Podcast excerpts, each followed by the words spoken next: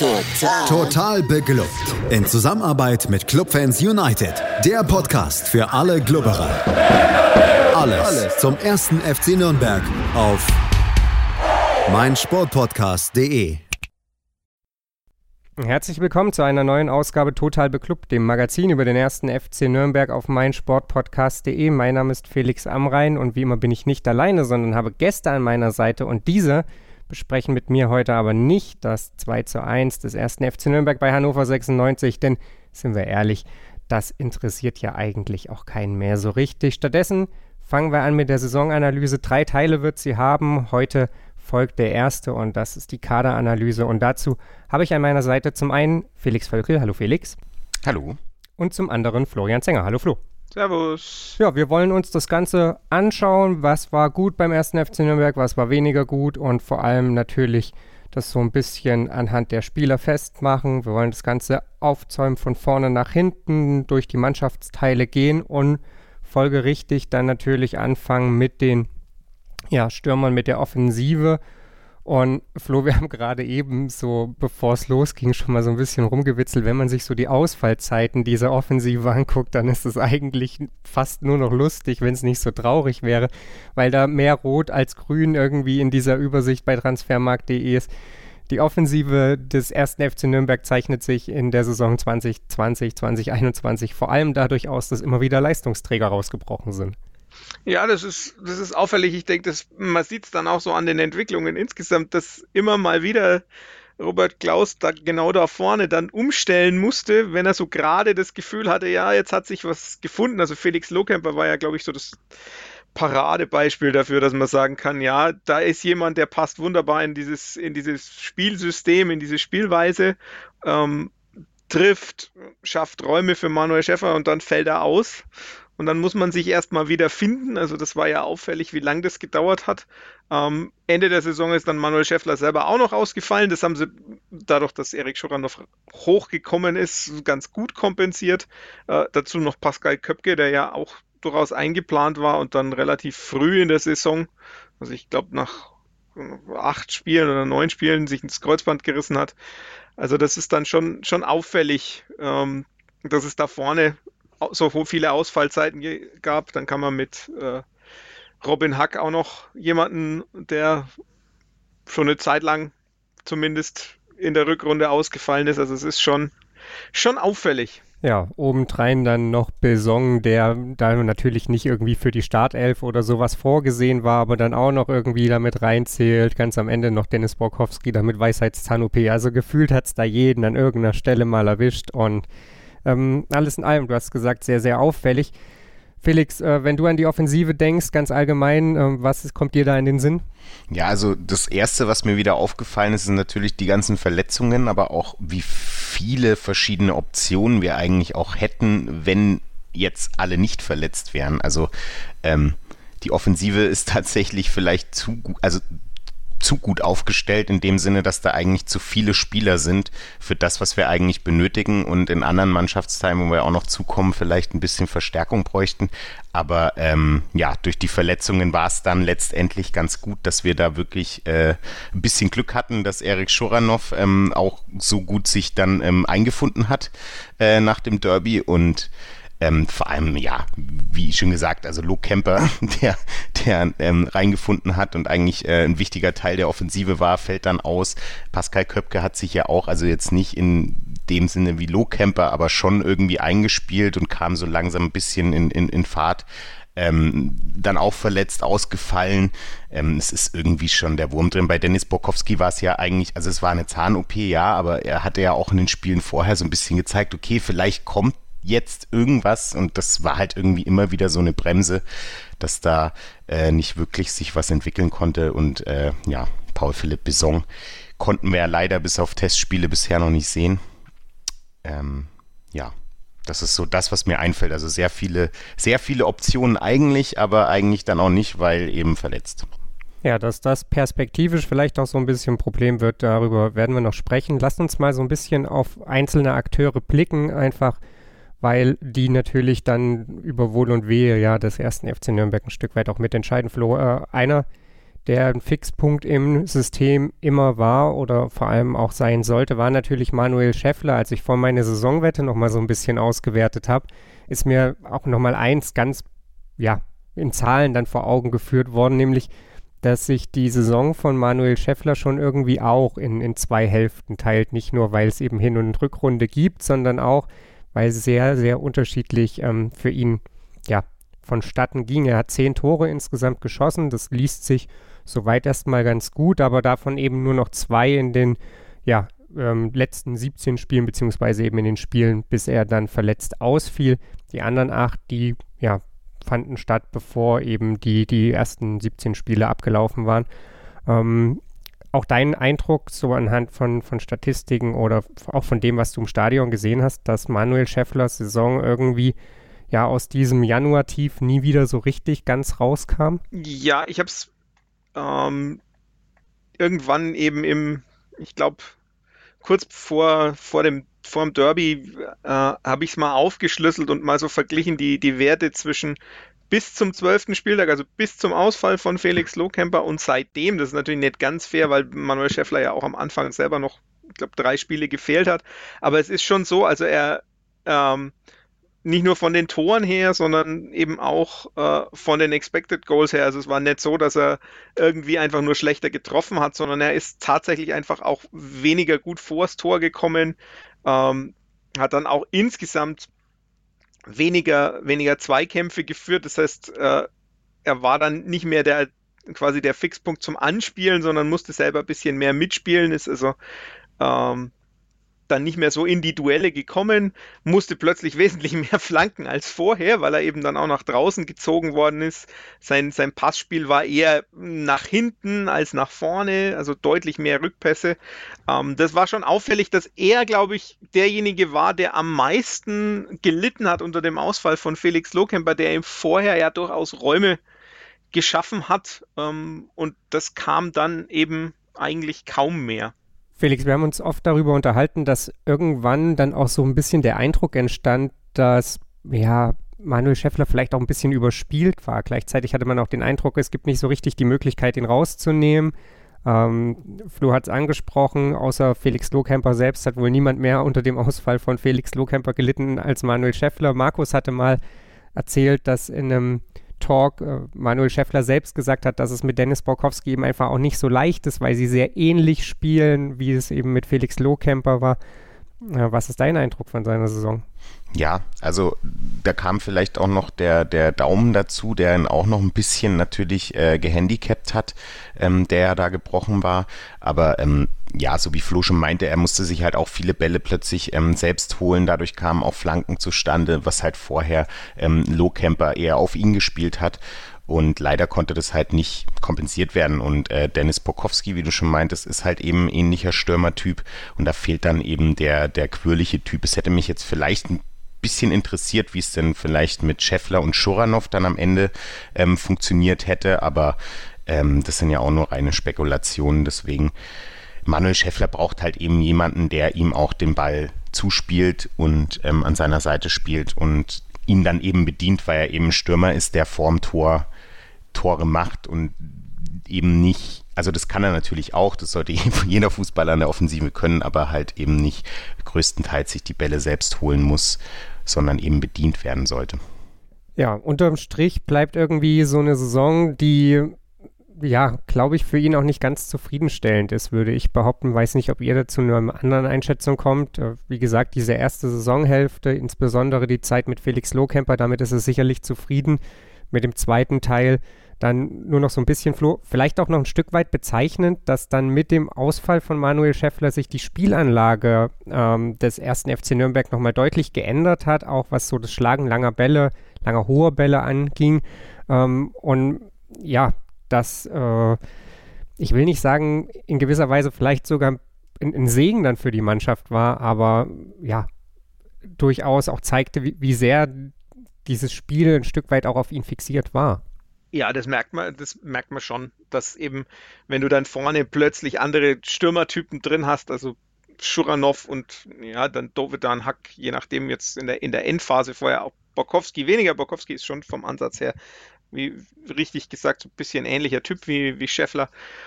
Ähm, aber gerade am Ende hat man dann doch gemerkt, dass es eine, eine andere, viel flachere Spielanlage ist.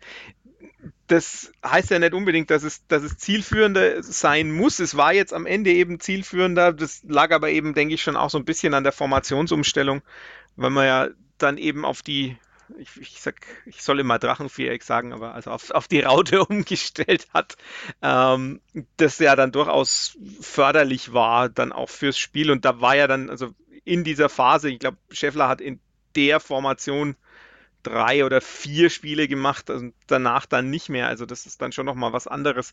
Dann kann man so nicht so ganz feststellen, inwiefern denn jetzt äh, Scheffler vielleicht in dem, der Formation auch zum Tragen hätte kommen können. Aber an sich war das, war das schon eine Umstellung dann, wenn du vorne eben dann plötzlich mit, mit Schuranov und, und Dovedan oder mit Schuranov und Bok, ja, Borkowski zum Teil oder mit, mit Schuranov und Haag vorne drin spielst. Lass uns mal so ein bisschen über ein paar von denen sprechen, die wir jetzt schon namentlich ein paar Mal genannt haben. Ich würde gerne mit ähm, Erik Schuranov anfangen, einfach weil jetzt ja nicht nur aufgrund des Doppelpacks natürlich viel über ihn geschrieben, über ihn geredet wurde, Hoffnungen sich an diesen Namen klammern, wenngleich er ja ich weiß gar nicht, was hat er jetzt nicht mal eine ganze halbe Saison, wahrscheinlich also nicht mal eine halbe Saison so richtig in den Knochen.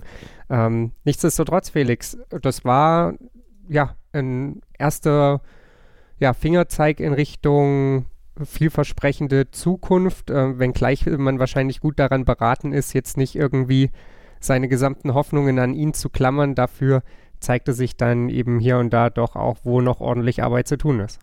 Ja, definitiv. Also ich finde seine Daten dafür, dass er eben ein junger Nachwuchsspieler ist und man auch in Spielen immer wieder gesehen hat, okay, da gibt es jetzt noch äh, Probleme, die halt bei jungen Spielern auch auftreten können mit fünf Toren und einem Assist, ähm, schon beachtlich. Also vor allem, weil er auch ähm, ja eben im Derby äh, reingeworfen wurde und da eigentlich so sein, sein, sein, sein wirkliches Aufblühen kam und danach eigentlich ähm, fast gar nicht mehr zur Diskussion stand, wieso er dann auch in der Startelf stehen könnte.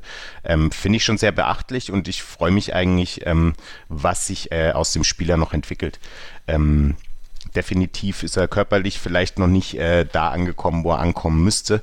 Er ähm, verrennt sich auch manchmal noch so ein bisschen, was glaube ich, definitiv noch besser werden kann, aber er weiß auf jeden Fall, wie man Tore schießt und das hatten wir vorher halt leider auch oft gesehen, dass eben Abschlüsse leider nicht platziert äh, gemacht wurden oder nicht nochmal ähm, ähm, eine gute Idee rauskam, wie man denn vielleicht auch das Tor schießen konnte, sondern teilweise einfach direkt auf den Torhüter geschossen wurde, was bei ihm jetzt nicht der Fall ist und er wirklich immer versucht, auch ähm, den Ball reinzubekommen und er schafft es eben auch. Also ähm, ich bin wirklich gespannt, also in der Offensive am meisten auf ihn nächste Saison, weil ich glaube, wir werden noch sehr viel Spaß und sehr viele Tore von ihm sehen. Flo, ist das auch einfach so ein bisschen davon abhängig, dass er jetzt mal so die komplette Vorbereitung auch mit einem schon vielleicht relativ früh feststehenden Kader mitmachen kann, dass man ja dann auch sieht, okay, wie bindet man ihn ins Spiel ein? Felix hat es angesprochen, Chancenverwertung, möchte man ihm eine gewisse Stärke attestieren? So ein bisschen hatte man aber manchmal auch den Eindruck, das Spiel läuft an ihm vorbei. Ist nicht schlimm, wenn er das Tor macht, klassisches Stürmer-Ding halt, aber wenn es mal nicht so läuft, ist das natürlich dann irgendwie im modernen Fußball schon auch ein Problem. Ja, ich denke, das ist genau das, wo man halt überlegen muss, wie man ihn wie man ihn einsetzt und wie man ansetzt bei ihm. Also das, er, das weiß er aber auch selber, dass er im Verbindungsspiel durchaus noch äh, Verbesserungspotenzial hat. Ist ja logisch. Also, er kam ja jetzt in der Jugend vor allem eben über sein Gefühl für, für die Räume, also dass er quasi weiß, wo er stehen muss. Das hat er ja der, jetzt aber in der, in der zweiten Liga auch wieder gezeigt. Also so Dinge wie das, das 2-1 jetzt am, am Sonntag oder auch äh, das Tor in Hamburg. Das sind ja so Torjäger-Tore, wo du sagst, äh, da hat jemand einfach ein Gespür dafür, wie er in die gefährlichen Abschlusssituationen kommt. Und das ist dann das, was man gemeinhin unter Torgefahr versteht. Und das hat er. Und das kann man auch nicht verlernen. Also er ist einfach unglaublich abschlussstarker Spieler, ähm, trifft einfach.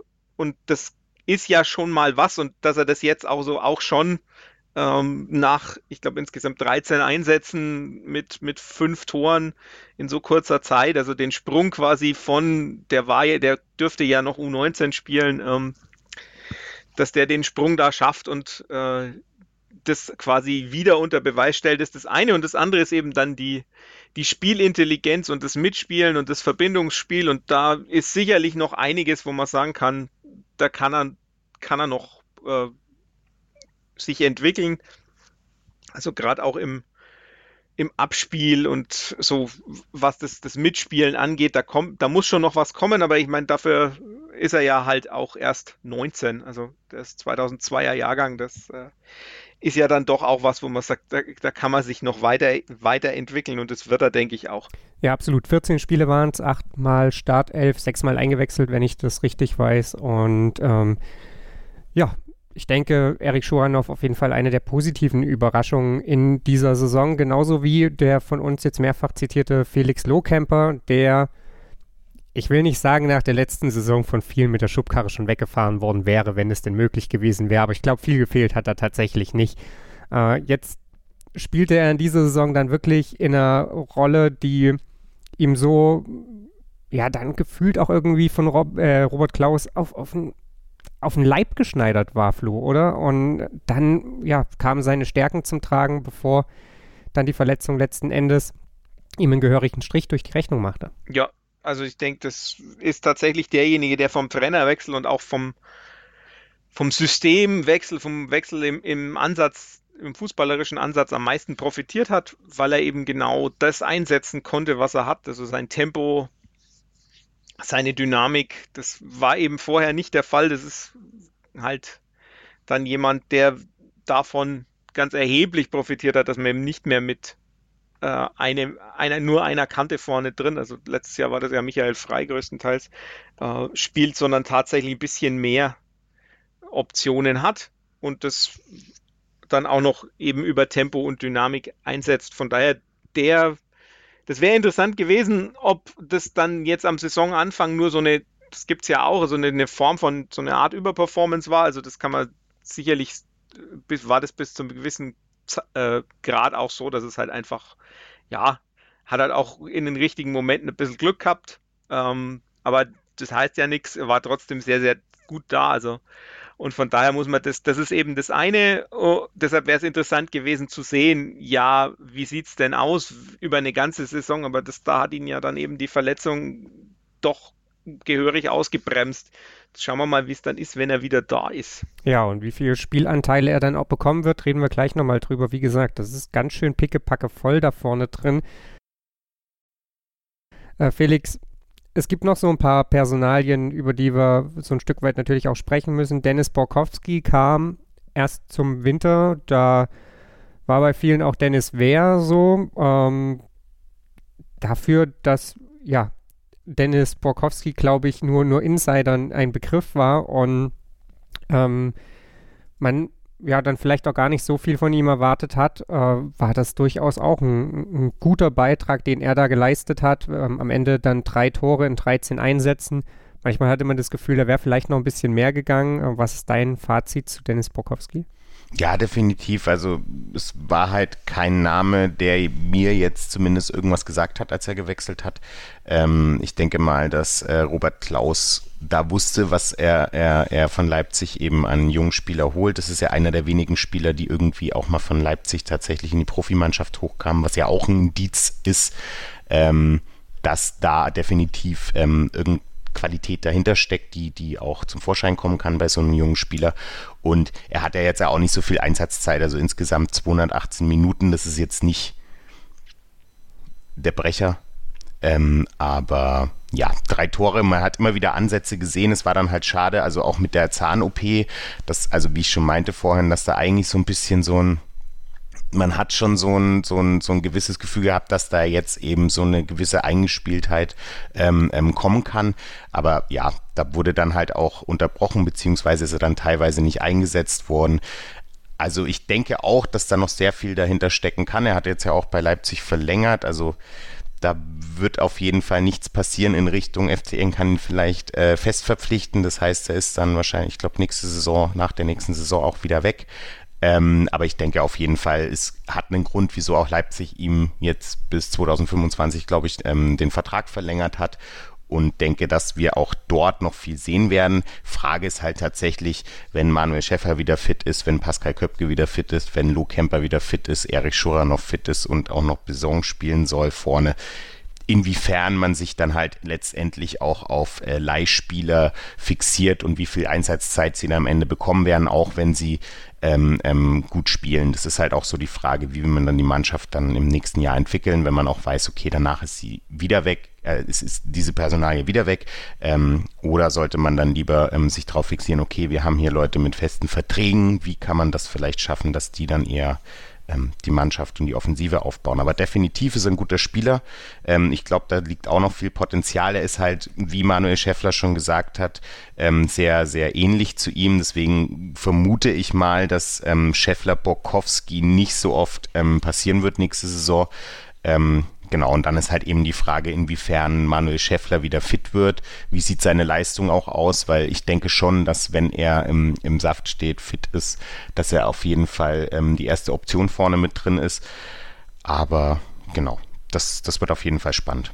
Kurze statistische Anmerkung: 218 Minuten pro Tor waren es, insgesamt 653. Also stand schon. Bin ich in der Spalte verrutscht. Einiges an Zeit auf dem Feld. Ähm, ich hätte gerne noch so ein kurzes Urteil von euch zu denen, die wir jetzt gar nicht so en Detail besprechen. Es ist, wie gesagt, Pascal Köpke haben wir vorhin mal erwähnt, sehr, sehr früh bei ihm der Fall gewesen, dass er raus ist. Damit wahrscheinlich auch schwierig, irgendwie ein richtiges Urteil zu fällen. Auf der anderen Seite steht Fabian Schleusener, der ziemlich viel Spielzeit bekommen hat, genauso wie Nikola Dovedan, der ja dann größtenteils auch da vorne in der Offensive mit tätig war in der Sturmreihe. Flo, was ist das Fazit zu diesen drei Personalien, die ja dann doch irgendwie mehr oder weniger auch ihre Rolle im FCN-System gespielt haben? nee, Schleusener ist irgendwie immer noch da. Das ist jetzt auch interessant, weil er nämlich in der Aufzählung gerade auch schon nicht, nicht aufgetaucht ist bei denen, die nächstes Jahr noch da sind, weil er ist nämlich einfach nächstes Jahr auch noch da. Der hat auch noch einen gültigen Vertrag, da müssen wir mal gucken. Ähm, Dove dann das Gleiche. Ähm, wobei ich die zwei ein bisschen unterschiedlich sehen würde. Also Schleusener ist tatsächlich einfach, der wird da sich nicht mehr reinarbeiten. Dafür ist er deutlich weg äh, im Vergleich zu den anderen. Da muss er, ja, da denke ich, wäre es für alle Seiten sinnvoll, wenn man ihm einen würdigen Abschied für sein Tor in Ingolstadt noch bereitet und nochmal sagt, Dankeschön fürs, für die Rettung, aber das hat dann doch so Jan Christiansen Parallelen ein ein wichtiges Tor und das war's. Ähm, da wird auch, denke ich, der wird sich nicht durchsetzen können gegen den, den Rest, der da ist. Da ist der Rest einfach deutlich, deutlich höher anzusiedeln und äh, da ist einfach dieses Überangebot dann auch, das sich nochmal äh, manifestiert. Bei Nikola Dove dann, der kann ja auch ein bisschen tiefer spielen, der kann theoretisch auch die, die 10 im, im, im 4-4-2 mit, mit Raute spielen, wobei er schon eher so eine Art hängende Spitze ist. Also von daher ja, der, der hat seine Einsatzzeiten gekriegt und zwar nicht wenig. Also, und das lag jetzt nicht nur an den Verletzungen, sondern also er, da, da ist es ja so, also Robert Klaus scheint ja auch irgendwie ihn durchaus wertzuschätzen in dem, was er macht. Das liegt vielleicht so ein bisschen einfach auch dran, dass er, ja, ganz gut äh, mit dem Ball umgehen kann. Er hat halt dann nur, je näher es ans Tor geht, oft, äh, desto öfter hat er dann auch falsche Entscheidungen. Und von daher, und manchmal ist er ein bisschen, bisschen gedanklich langsam. Von daher, ja, der ist, der ist da sicherlich auch, auch ein Faktor, der ist auch noch da. Und wer war der, der dritte? Äh, Pascal Köpke. Ja, gut, Pascal Köpke, da muss man natürlich gu gucken, was, wie es aussieht mit, mit, äh, mit der Kreuzbandverletzung, wie der, der dann wiederkommt, aber der wäre ja durchaus auch noch jemand. Also da ist einfach wirklich sehr, sehr viel Angebot vorne da und da muss man dann wahrscheinlich auch sagen, naja, also zumindest bei Schleusener, eigentlich müsste man vielleicht sogar noch jemand zweiten ähm, wegtransferieren, weil der Kader ja doch, also mein Robert Klaus sagt ja selber, er, er, arbeitet eigentlich lieber mit einem kleineren Kader, wo die Spieler etwas flexibler sind. Und von daher kann ich mir eigentlich nicht vorstellen, dass das dann bei den vielen Offensivspielern bleibt. Ja, Felix, das hattest du auch vorhin ja schon mal angesprochen. Es gibt ein Überangebot in der Offensive. Wie lautet dein Fazit zu den drei genannten? Hm, stets bemüht, aber leider Also ja, das ist, ist ähm, ähm, ähm, bei Nikolai Dovedan vor allem bei mir ähm, vor allem in der Rückrunde rausgekommen. Er hat sehr viel Einsatzzeit bekommen. Er war immer wieder bemüht. Es gab ja auch gute Aktionen. Er hatte ja jetzt auch ähm, Assists. Das Problem ist, dass er leider ähm, immer wieder gezeigt hat, also auch in 1 zu 1, dass er leicht, er leichtfertig die Bälle verliert ähm, und irgendwie hat er leider auch ein bisschen Pech gehabt vorm Tor, aber es ist halt dann irgendwie auf Dauer und auf die, die Anzahl der Spiele und die Zeit, die er bekommen hat, kein Einspielproblem mehr, sondern scheint dann doch ähm, irgendwie nicht zu klappen. Deswegen würde ich auch eher dahin zu tendieren, vielleicht schafft man es ja, ähm, dass ein anderer Verein ihn besser einsetzen kann. Und bei, bei Schleusener ist eigentlich, wie Flo schon meinte, so ein bisschen der Christiansen-Effekt. Ähm, leider auch er immer bemüht und, und versucht, sich da irgendwie einzubringen. Er hat ja auch Einsatzzeiten bekommen, aber irgendwie funktioniert das alles nicht. Das kann jetzt am System liegen oder sonstiges. Ähm, und da wir ein Überangebot haben, müssen wir halt irgendwie gucken. Ähm, und auch sie, sie müssen ja zu Einsatzzeiten kommen. Und ich denke mal, wenn Pascal Köpke wieder fit ist, dann werden die beiden auch nicht mehr und Luke Kemper und Scheffler nicht mehr so viel spielen. Also kann ich mir nicht wirklich vorstellen. Und es ist ja auch ähm, Fabian Schleusener als Rechtsaußen gelistet auf Transfermarkt. Da würde ich ihn jetzt auch nicht wirklich sehen. Ähnlich bei Nikolai Dovedan. Ja, mal gucken. Ich kann mir es nicht vorstellen, dass, also wenn es nicht anders geht, weil du musst natürlich auch einen Abnehmer finden, ähm, dann werden sie mit dem Kader stehen, aber ich kann mir nicht vorstellen, dass äh, so viel Einsatzzeiten nächste Saison kommen, wenn eben der Rest der Offensive fit ist und wir müssen auch gucken, dass wir da ein paar Spieler losbekommen, weil das einfach viel zu viel ist. Weil letztendlich kann es dann halt auch so sein, dass manche einfach gar keine Zeit mehr bekommen, auch nicht mal auf der Bank sitzen. Das ist ja für die Spieler auch frustrierend. Ja, das kann man, glaube ich, so festhalten. Diese Saison mitunter dann das Kuriosum, dass sich die Offensive von alleine aufgestellt hat. Das wird nächste Saison dann wahrscheinlich nicht mehr der Fall sein. Wie gesagt, Lohkemper, Köpke, Scheffler, dann zuletzt ja verletzt werden zurückkommen. Ähm, Borkowski ist noch da.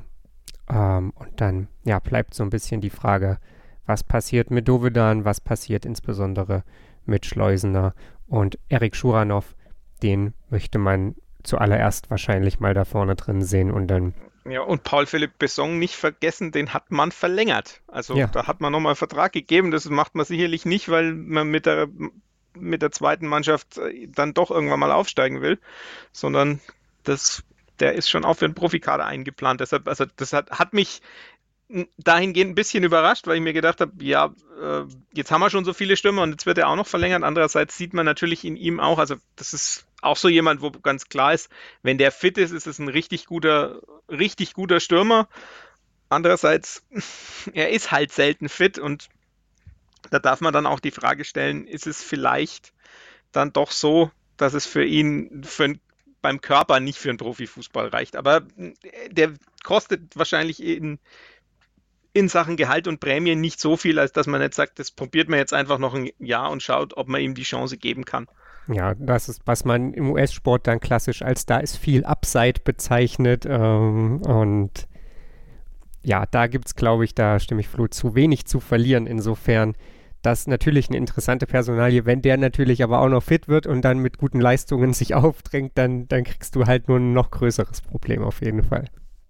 Gut, das also erstmal zur vordersten Reihe beim ersten FC Nürnberg. Äh, eins wird deutlich, da muss eher was in, Abgängen, in Richtung Abgänge passieren, als dass da jemand verpflichtet werden sollte, auch wenn ja, die ein oder andere Person vielleicht gerne noch den ultimativen Goalgetter da vorne drin hätte, dass der dann am Ende nicht unbedingt für Erfolg stehen muss. Ähm, in mannschaftlicher Hinsicht steht erstmal auf einem anderen Blatt Papier, aber wie gesagt, da ist beim ersten FC Nürnberg zumindest, was die Menge angeht, reichlich vorhanden. Wir schauen uns gleich dann das Mittelfeld an. Da haben ja durchaus auch so ein paar junge Spieler jetzt zuletzt noch ein bisschen Einsatzzeit bekommen. Da ja, droht auch der ein oder andere Abgang. Es gibt außerdem ja namenhafte Vertragsverlängerungen bzw. Festverpflichtungen. Das alles gleich hier bei Total Beklubbt.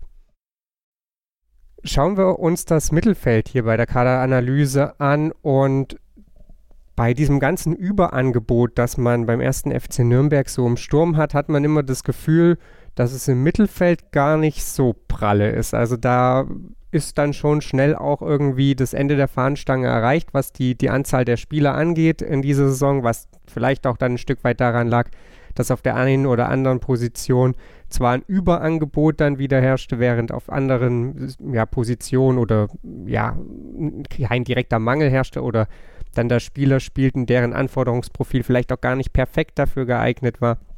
Ähm, wir wollen uns das, wie gesagt, jetzt anschauen und ähm, ja, auch da spielt natürlich eine, eine, starke Rolle, dass sich das System im Laufe der Saison geändert hat hin zur Raute, damit Spieler dann auf einmal auf äh, ja, Positionen spielten, die wahrscheinlich auch besser zu ihnen passten und äh, ja, damit dann die Stärken besser betont wurden. Und ja, fangen wir vielleicht mal beim zuletzt ganz hinten agierenden Mann an. Das ist Johannes Geis. Flo, jemand, der die ja, Fans, Presse und wahrscheinlich alle, ähm, inklusive Trainerteam, regelmäßig dann auch spaltet mit dem, was er kann oder eben auch nicht kann, mit dem, was er tut oder vielleicht auch manchmal besser nicht tun würde. Ähm, ich bin vorhin, als ich ähm, mich auf den Podcast vorbereitet habe, nochmal so ein bisschen bei Who Scored durch die ähm, Reiter geklickt oder habe durch die Reiter geklickt und da ist eins nochmal ganz doll aufgefallen. Der erste FC Nürnberg nimmt unglaublich viele Schüsse und ganz, ganz viele davon aber aus einer sehr, sehr großen Distanz. Ähm, das ja, insgesamt alles in allem nicht so, wie, wie man sich das wünscht, wenn es erfolgsversprechend sein soll. Und wenn man dann an Fernschüsse denkt, dann denkt man natürlich irgendwie halt auch immer an, an Johannes Geis. Ja, das ist ja mein, mein persönlicher Battle mit ihm so ein bisschen, auch wenn er vielleicht gar nicht viel davon weiß.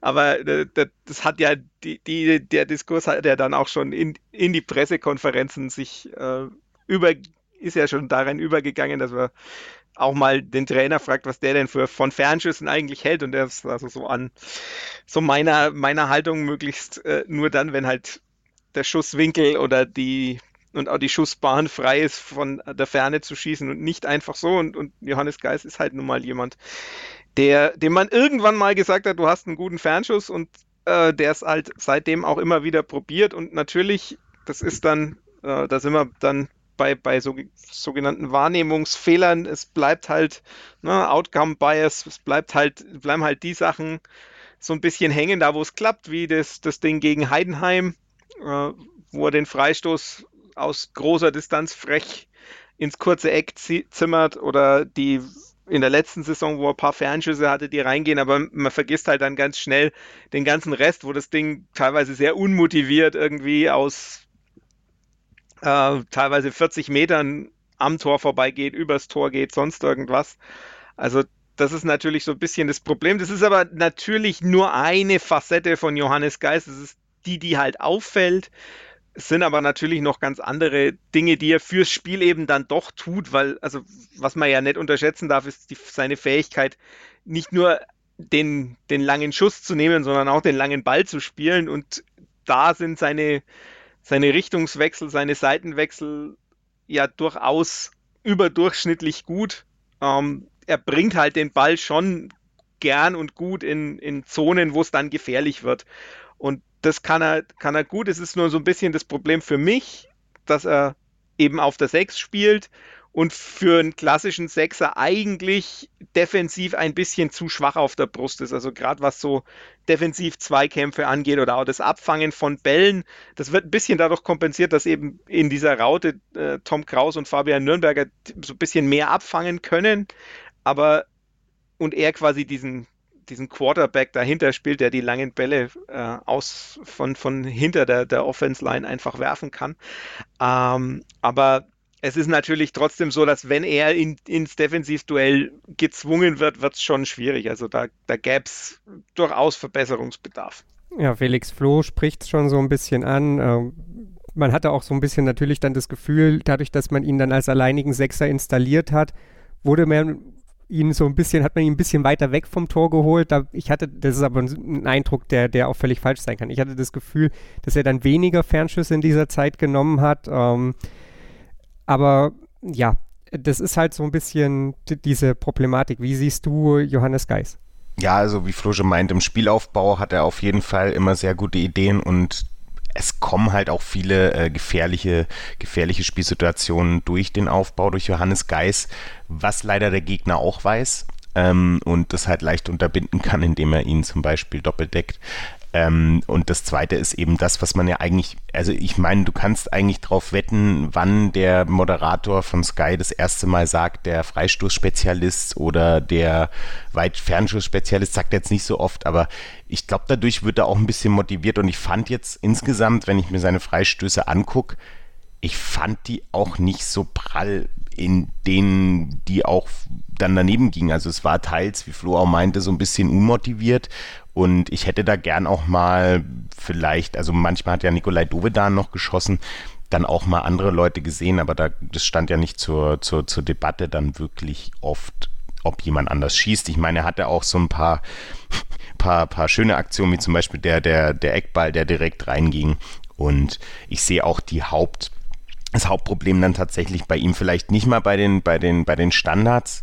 Ähm, das kann er auch, aber ich finde jetzt nicht zum Beispiel, dass ein Valentini so viel schlechtere Ecken schlägt. Ähm, und da würde jetzt niemand behaupten, dass er ein Freistoß oder ein Standardspezialist ist.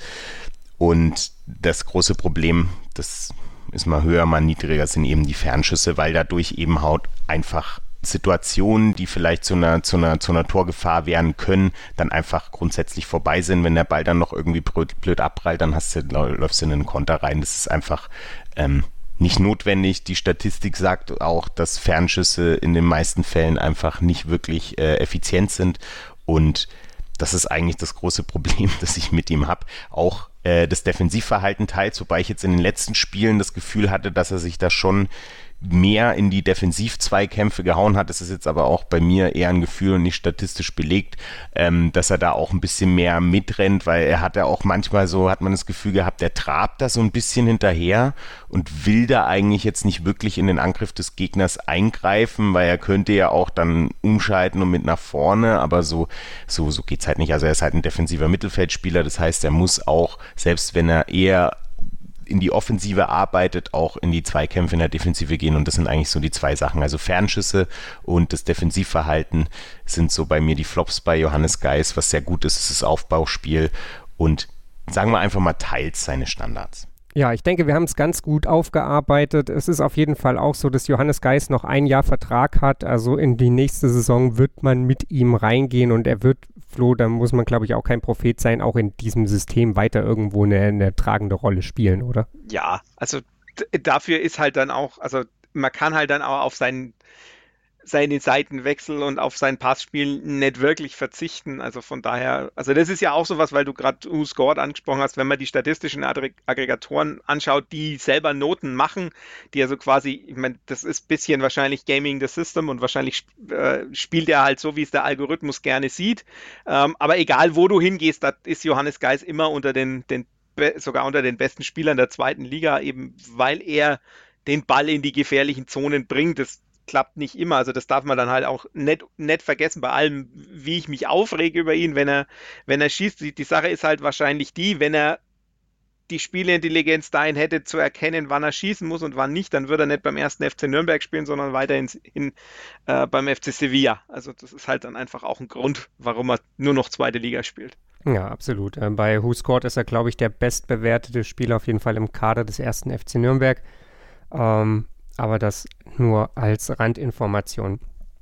Einer, der gerade eben auch schon erwähnt wurde, ist Tom Kraus, äh, der zunächst an der Seite von Johannes Geis spielte, Felix, später dann, ja, quasi immer noch an seiner Seite, aber eben ein Stück versetzt davor, der dann ein Stück weit auch eine offensivere Rolle bekam, die dann auch dahingehend interpretierte, mehr Abschlüsse nahm, ähm, da auch einige Male das Tor traf. Tom Kraus jemand, der auch für die meisten wahrscheinlich ein sehr unbeschriebenes Blatt vor dieser Saison war, mit Robert Klaus aus Leipzig gewissermaßen mitkam und der, ja, ich denke, eine sehr, sehr überzeugende erste Saison im Profifußball gespielt hat. Man hatte dann am Ende, oder hatte ich zumindest den Eindruck, das Gefühl, dass da vielleicht dann jetzt auch so ein bisschen langsam die Körner geschwunden sind, ähm, der ja so ein bisschen der Tank alle war, aber das ist für mich jemand, der, ja, der gerne länger das Stress des ersten FC Nürnberg tragen würde, es aber auf jeden Fall erstmal jetzt auch noch in der nächsten Saison tragen wird. Ja, also ich finde, er hat eine super Entwicklung gemacht, wie du auch meintest. Er war ein unbeschriebenes Blatt, aber auch hier war ich mir eigentlich schon ziemlich sicher, dass ähm, Klaus weiß, wen er da holt. Und ähm, ich meine, mit 31 Spieleinsätzen ist es ja schon schon ein sehr guter Wert und er man hat ja auch vor allem gesehen, also was ich sehr cool fand, war die Umstellung, dass er ein bisschen offensiver spielt. Er hat ja dann auch ähm, die Abschlüsse gesucht und zum Beispiel bei seinen Fernschüssen, die jetzt nicht so viele waren, ähm, hatte man öfter das Gefühl, dass die auch gefährlich werden können, beziehungsweise auch schon gefährlich waren.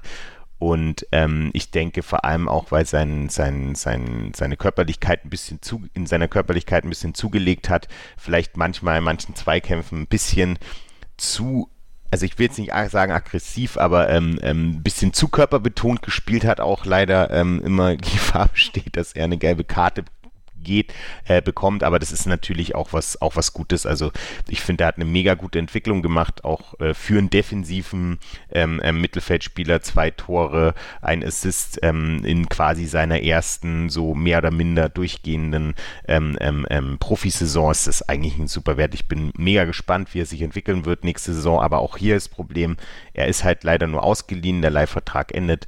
Ähm, müssen wir halt gucken, inwiefern das den Kader dann weiterbringt, ob er oder ob da eben auch eine andere Option vielleicht ähm, auf die Zukunft gesehen dann eben von seinen Einsätzen ähm, vielleicht benachteiligt ist und wir dann am Ende der nächsten Saison dastehen, okay, jetzt müssen wir einen Ersatz suchen. Das ist halt so ein bisschen das Manko.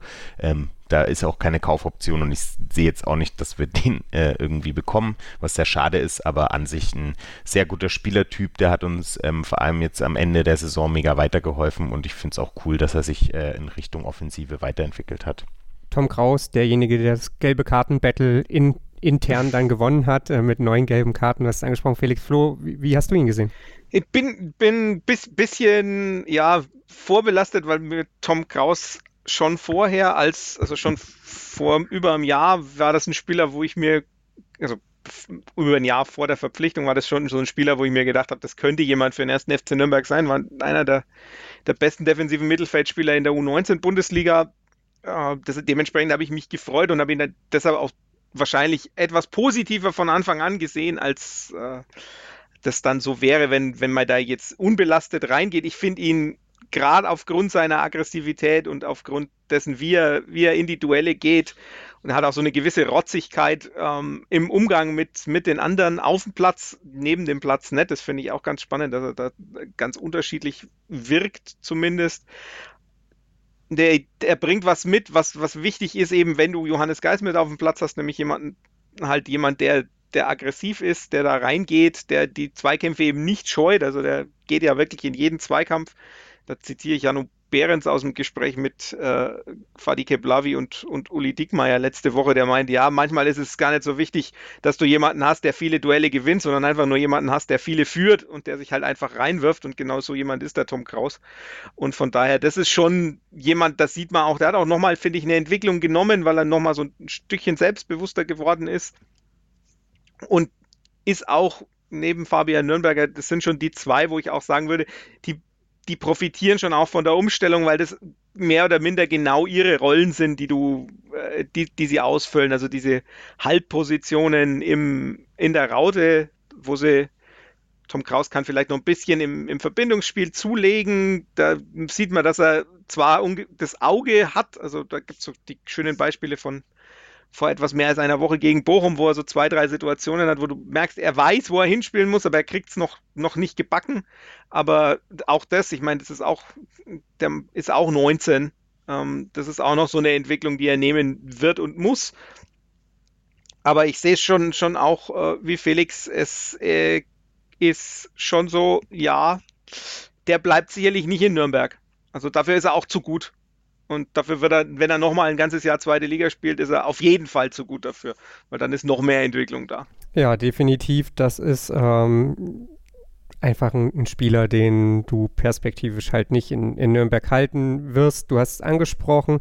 Er ist neben Fabian Nürnberger derjenige, der mit am meisten von dieser Umstellung profitiert hat. Wir haben seine Stärken und ähm, Schwächen angesprochen. Das Bochum-Spiel, darüber hatten wir hier in der Analyse auch gesprochen. Da hat man sich gedacht, Menschenskinder, du weißt genau, wo du den Ball hinspielen möchtest, dass du den nicht am Verteidiger vorbei bekommst. Da weißt du gerade aber auch nicht selber nicht, wie das passiert ist. Ähm, aber das ist äh, bei ihm anzunehmen, dass sich diese Fähigkeit einstellen wird. Fabian Nürnberger hast du angesprochen, Flo, äh, derjenige, der da auf der halblinken Position extrem zu überzeugen wusste, an dem man dann, als es mal kurzzeitig gefühlt nicht so lief oder in den Spielen, in denen das mit dieser Raute nicht so lief, dann gefühlt auch gleich festgemacht hat, okay, ohne Nürnberger geht es dann eben doch nicht. Äh, viele blicken bangen Blickes äh, auf den Transfermarkt, wer sich alles für Fabian Nürnberger interessiert und bereit ist, entsprechende Summen zu bezahlen. Äh, erstmal dein, dein sportliches Urteil zu Fabian Nürnberger? Ja, Fabian Nürnberger ist auch jemand, wo ich sage, der hat nochmal zusätzliche Entwicklung genommen. Ich finde ihn quasi tatsächlich auch den, den, den wichtigsten Spieler in dem, in dem System jetzt, also das hat man wirklich auch gemerkt, also jetzt gerade in Hamburg und, und gegen Würzburg, das waren ja schon katastrophale Spiele eigentlich und da hat er, hat er gefehlt. Hinten raus ist es dann ein bisschen besser geworden. Ähm, interessanterweise ist dann Tim Latter in der, in der Startelf stand, also auch jemand, der eben ein bisschen Dynamik mitbringt oder eine gewisse, gewisse Zweikampfhärte. Und der ist schon auch jemand, dem ich, wo ich sage, ja, das wäre ganz schön schmerzhaft, wenn der geht. Ich befürchte nur, dass der nicht zu halten sein wird. Also die kolportierten Ausstiegsklauseln äh, kennt man. Die, das scheint auch so der Fall zu sein, dass die da ist.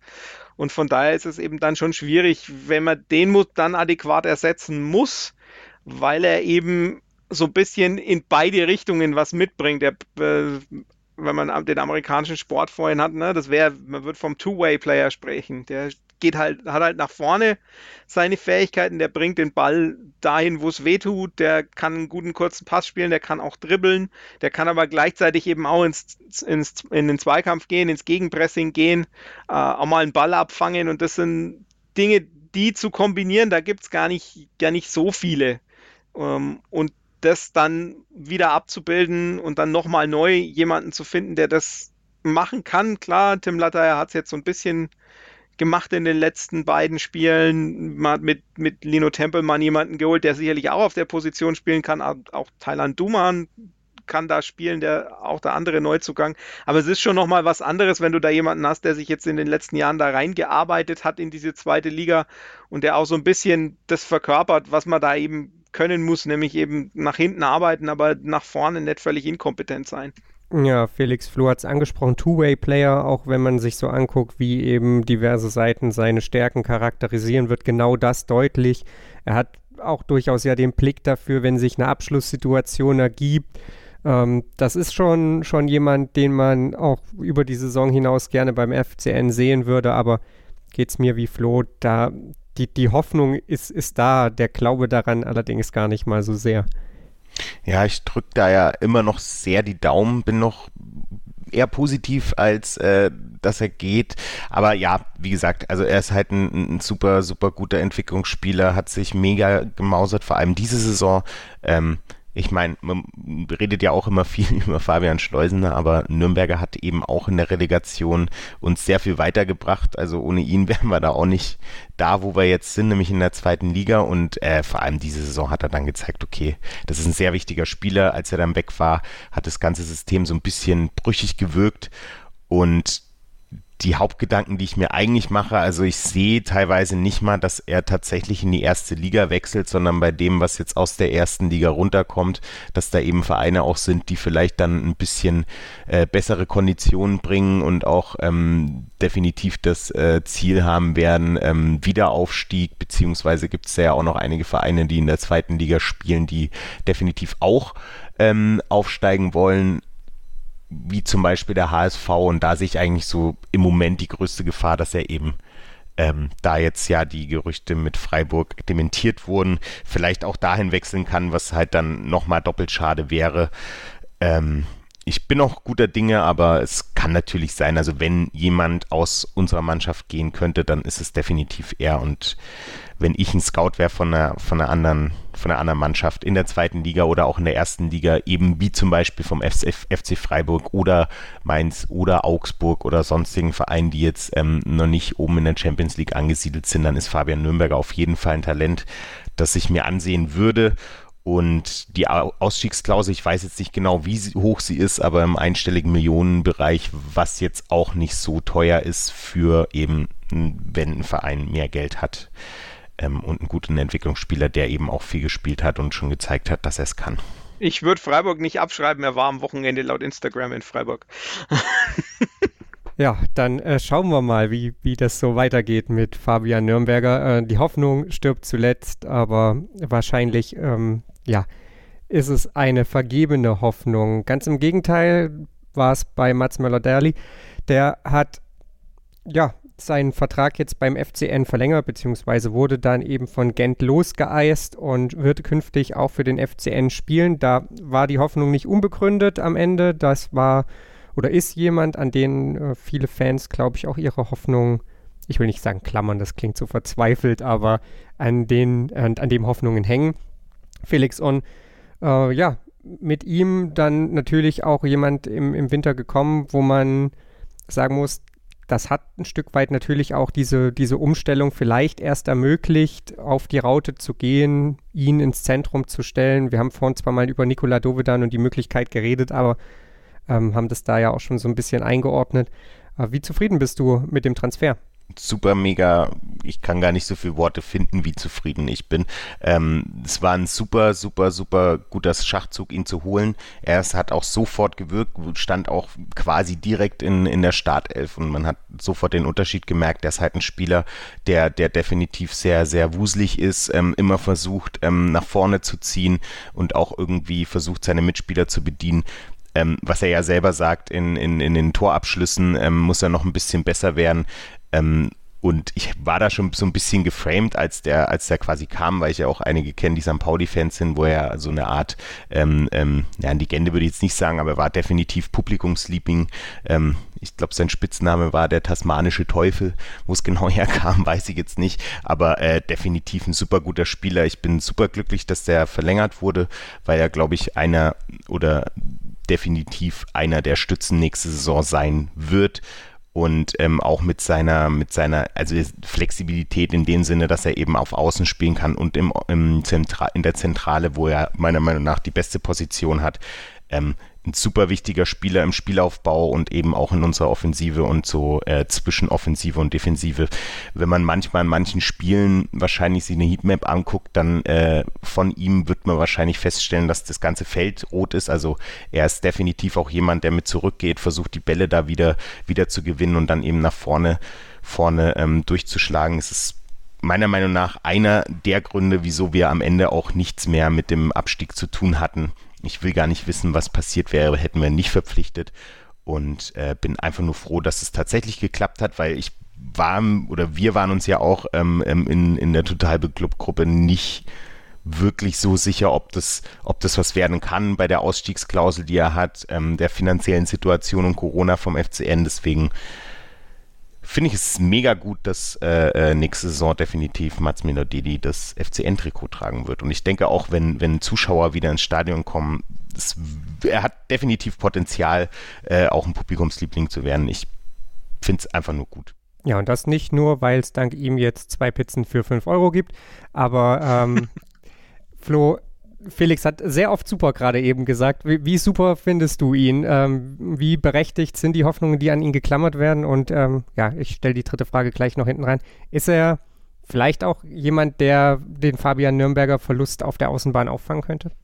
Ich sehe ihn schon eher zentral. Also, weil wir ihn auch also, weil wir ihn, wenn, wenn er spielt, braucht man ihn schon auch fürs Pressing, wenn man ja im 4-3-3 presst, normalerweise, wenn man 4-4-2 mit Raute spielt, und da braucht man ihn ja vorne drin. Und äh, wenn der auf der erst in der zweiten Pressinglinie wäre, dann da geht schon viel verloren, weil er eben ein unglaublich aggressiver Spieler ist, der unglaublich gut äh, Pässe abfangen kann, der wirklich sehr, sehr stark im Gegenpressing ist. Und das wäre so ein bisschen verloren. Und je näher er in Tornähe ist, desto eher kriegt er auch den, den, den Ball mal dahin zu den Stürmern, wo es dann auch wehtut. Und von daher, das, also ich würde ihn ganz, würde ihn schon, also mein Robert Klaus hat ihn ja auch als Zehner bezeichnet in der etwas versteckten Ankündigung, man würde noch einen Zehner suchen, aber das wäre ja bald, bald erledigt, so ungefähr. Das war ja dann auch er. Ähm, also von daher, ich glaube schon, dass man ihn nicht unbedingt auf, auf diese Haltposition setzen sollte, wenn es nicht unbedingt sein muss, ähm, weil er eben seine Stärken eher weiter vorne in der, in der ersten Pressinglinie hat. Und von daher, ich, das ist auf jeden Fall ein ganz entscheidender Spieler äh, dafür, dass es dann doch relativ schnell, relativ gut geworden ist. Da nicht nur wegen seines späten Tors in Karlsruhe, sondern auch allgemein, weil er eben ein echt aggressiver Spieler ist, der viel rennt und von daher, das ist, das ist auf jeden Fall ein sehr, sehr starker Transfer. Keine Ahnung, wie teuer er war. Das ist durchaus die, die berechtigte Frage, weil es ja auch irgendwie hieß, Olaf Rebbe habe die, die Ablösesumme nochmal gedrückt. Also da muss man dann auch gucken, inwiefern das das Budget belastet. Aber auf jeden Fall, da gibt es überhaupt nichts auszusetzen an dem Transfer. Das ist mit Sicherheit ein Schlüsselspieler auch für die nächste Saison. Wobei ja selbst die Ausstiegsklausel oder die, die Transferklausel mit 1,5 Millionen okay für ihn gewesen wäre. Also wenn da jetzt nochmal gedrückt werden konnte, dann, dann ist es eigentlich nur gut. Mit Sicherheit. Die Frage ist halt nur, wie, wie viele Millionen liegen überhaupt in der Transferkasse und das werden halt nicht so unendlich viele sein, äh, solange man die Kasse nicht anderweitig füllt. Ich habe auch vor dem Hintergrund gefragt, ob ähm, Möller-Dali jemand für die Außenbahn wäre, ähm, weil da zwar tendenziell Robin Hack zu Hause ist, aber in diesem Rautensystem natürlich seine Schwächen, ich möchte sagen, offenbart werden. Ähm, er ist zwar offensiv stark, hat defensiv aber doch arge Probleme, hat ja jetzt zuletzt dann da auch eher auf der 10 gespielt, während dann eben Latteier da die Außenbahn begleitet hat. Äh, Flo, was macht man mit Robin Hack? Er hat natürlich so ein bisschen Richtung EM geschielt. Das ist jetzt nicht erfüllt worden. Ähm, das kann gut oder kann schlecht für den ersten FC Nürnberg sein. Ich persönlich habe das Gefühl, dass im aktuellen System keine richtige Position für ihn da ist. Und das ist natürlich perspektivisch schon ein Problem. Ähm, seine Saison, um das jetzt nicht ganz hinten runterfallen zu lassen, natürlich dann insbesondere in der Rückrunde auch vor allem von Verletzungen geprägt in der Hinrunde dann im anderen System, ähm, ja, auch nicht ganz so, so on top vielleicht, wie er das in der, in der vorausgegangenen Spielzeit mit seinen Toren zumindest war. Wie beurteilst du Robin Hack und auch seine Perspektive beim ersten FC Nürnberg? Das ist, da hast du jetzt eigentlich schon meine Antwort vorweggenommen, weil es ist nämlich tatsächlich so, in einem 4-4-2 mit Raute hat er keinen Platz, weil er auf den, den Halbpositionen äh, ist er defensiv zu schwach. Für einen Zehner spielt er den, den Pass nicht scharf genug und geht viel zu sehr ins Dribbling. Also da, da muss da auch jemand sein, der durchaus auch mal einen Ball abgibt. Und das Robin Hack ist halt doch jemand, der eher mit Ball am Fuß und dann wird gedribbelt. Das heißt, auf der 10 ist er eigentlich auch verloren. Dann kannst du überlegen, ob du ihn als Stürmer einsetzt, aber da kann man dann den Rückbezug wieder zum, äh, zum Teil mit den Stürmern machen. Da sind halt genug da. Also von daher, ich neige dazu zu sagen, wenn man denn der Meinung ist, man wolle mit diesem 4-4-2 mit Raute weiterspielen, dann wäre Robin Hack noch jemand, wo man Einnahmen generieren würde. Ähm, das ist sicherlich eine gewag gewagte These, weil man auch sagen kann, ja, der kommt auch wieder und dann spielt man vielleicht auch ein bisschen ein anderes System und Talent ist ja da. Das ist ja unzweifelhaft, aber vielleicht langt es halt dann in dem System nicht für mehr und dann ist es vielleicht auch mal sinnvoller, dann das System über den Einzelspieler zu stellen. Ja, Felix, sicherlich eben auch was, was Flo gerade angesprochen hat, ähm, was eine wichtige Rolle jetzt bei der zukünftigen Ausrichtung des ersten FC Nürnberg spielt. Ähm, wie, wie, siehst du die Personalie Robin Hack? Wie, ja, beurteilst du das aus, aus Fansicht? Ja, also eigentlich ziemlich ähnlich zu Flo. Das Problem ist, dass man gemerkt hat, vor allem nach seiner Verletzung, er kam nicht wirklich rein, was definitiv mit der Systemumstellung auch zu tun gehabt hat.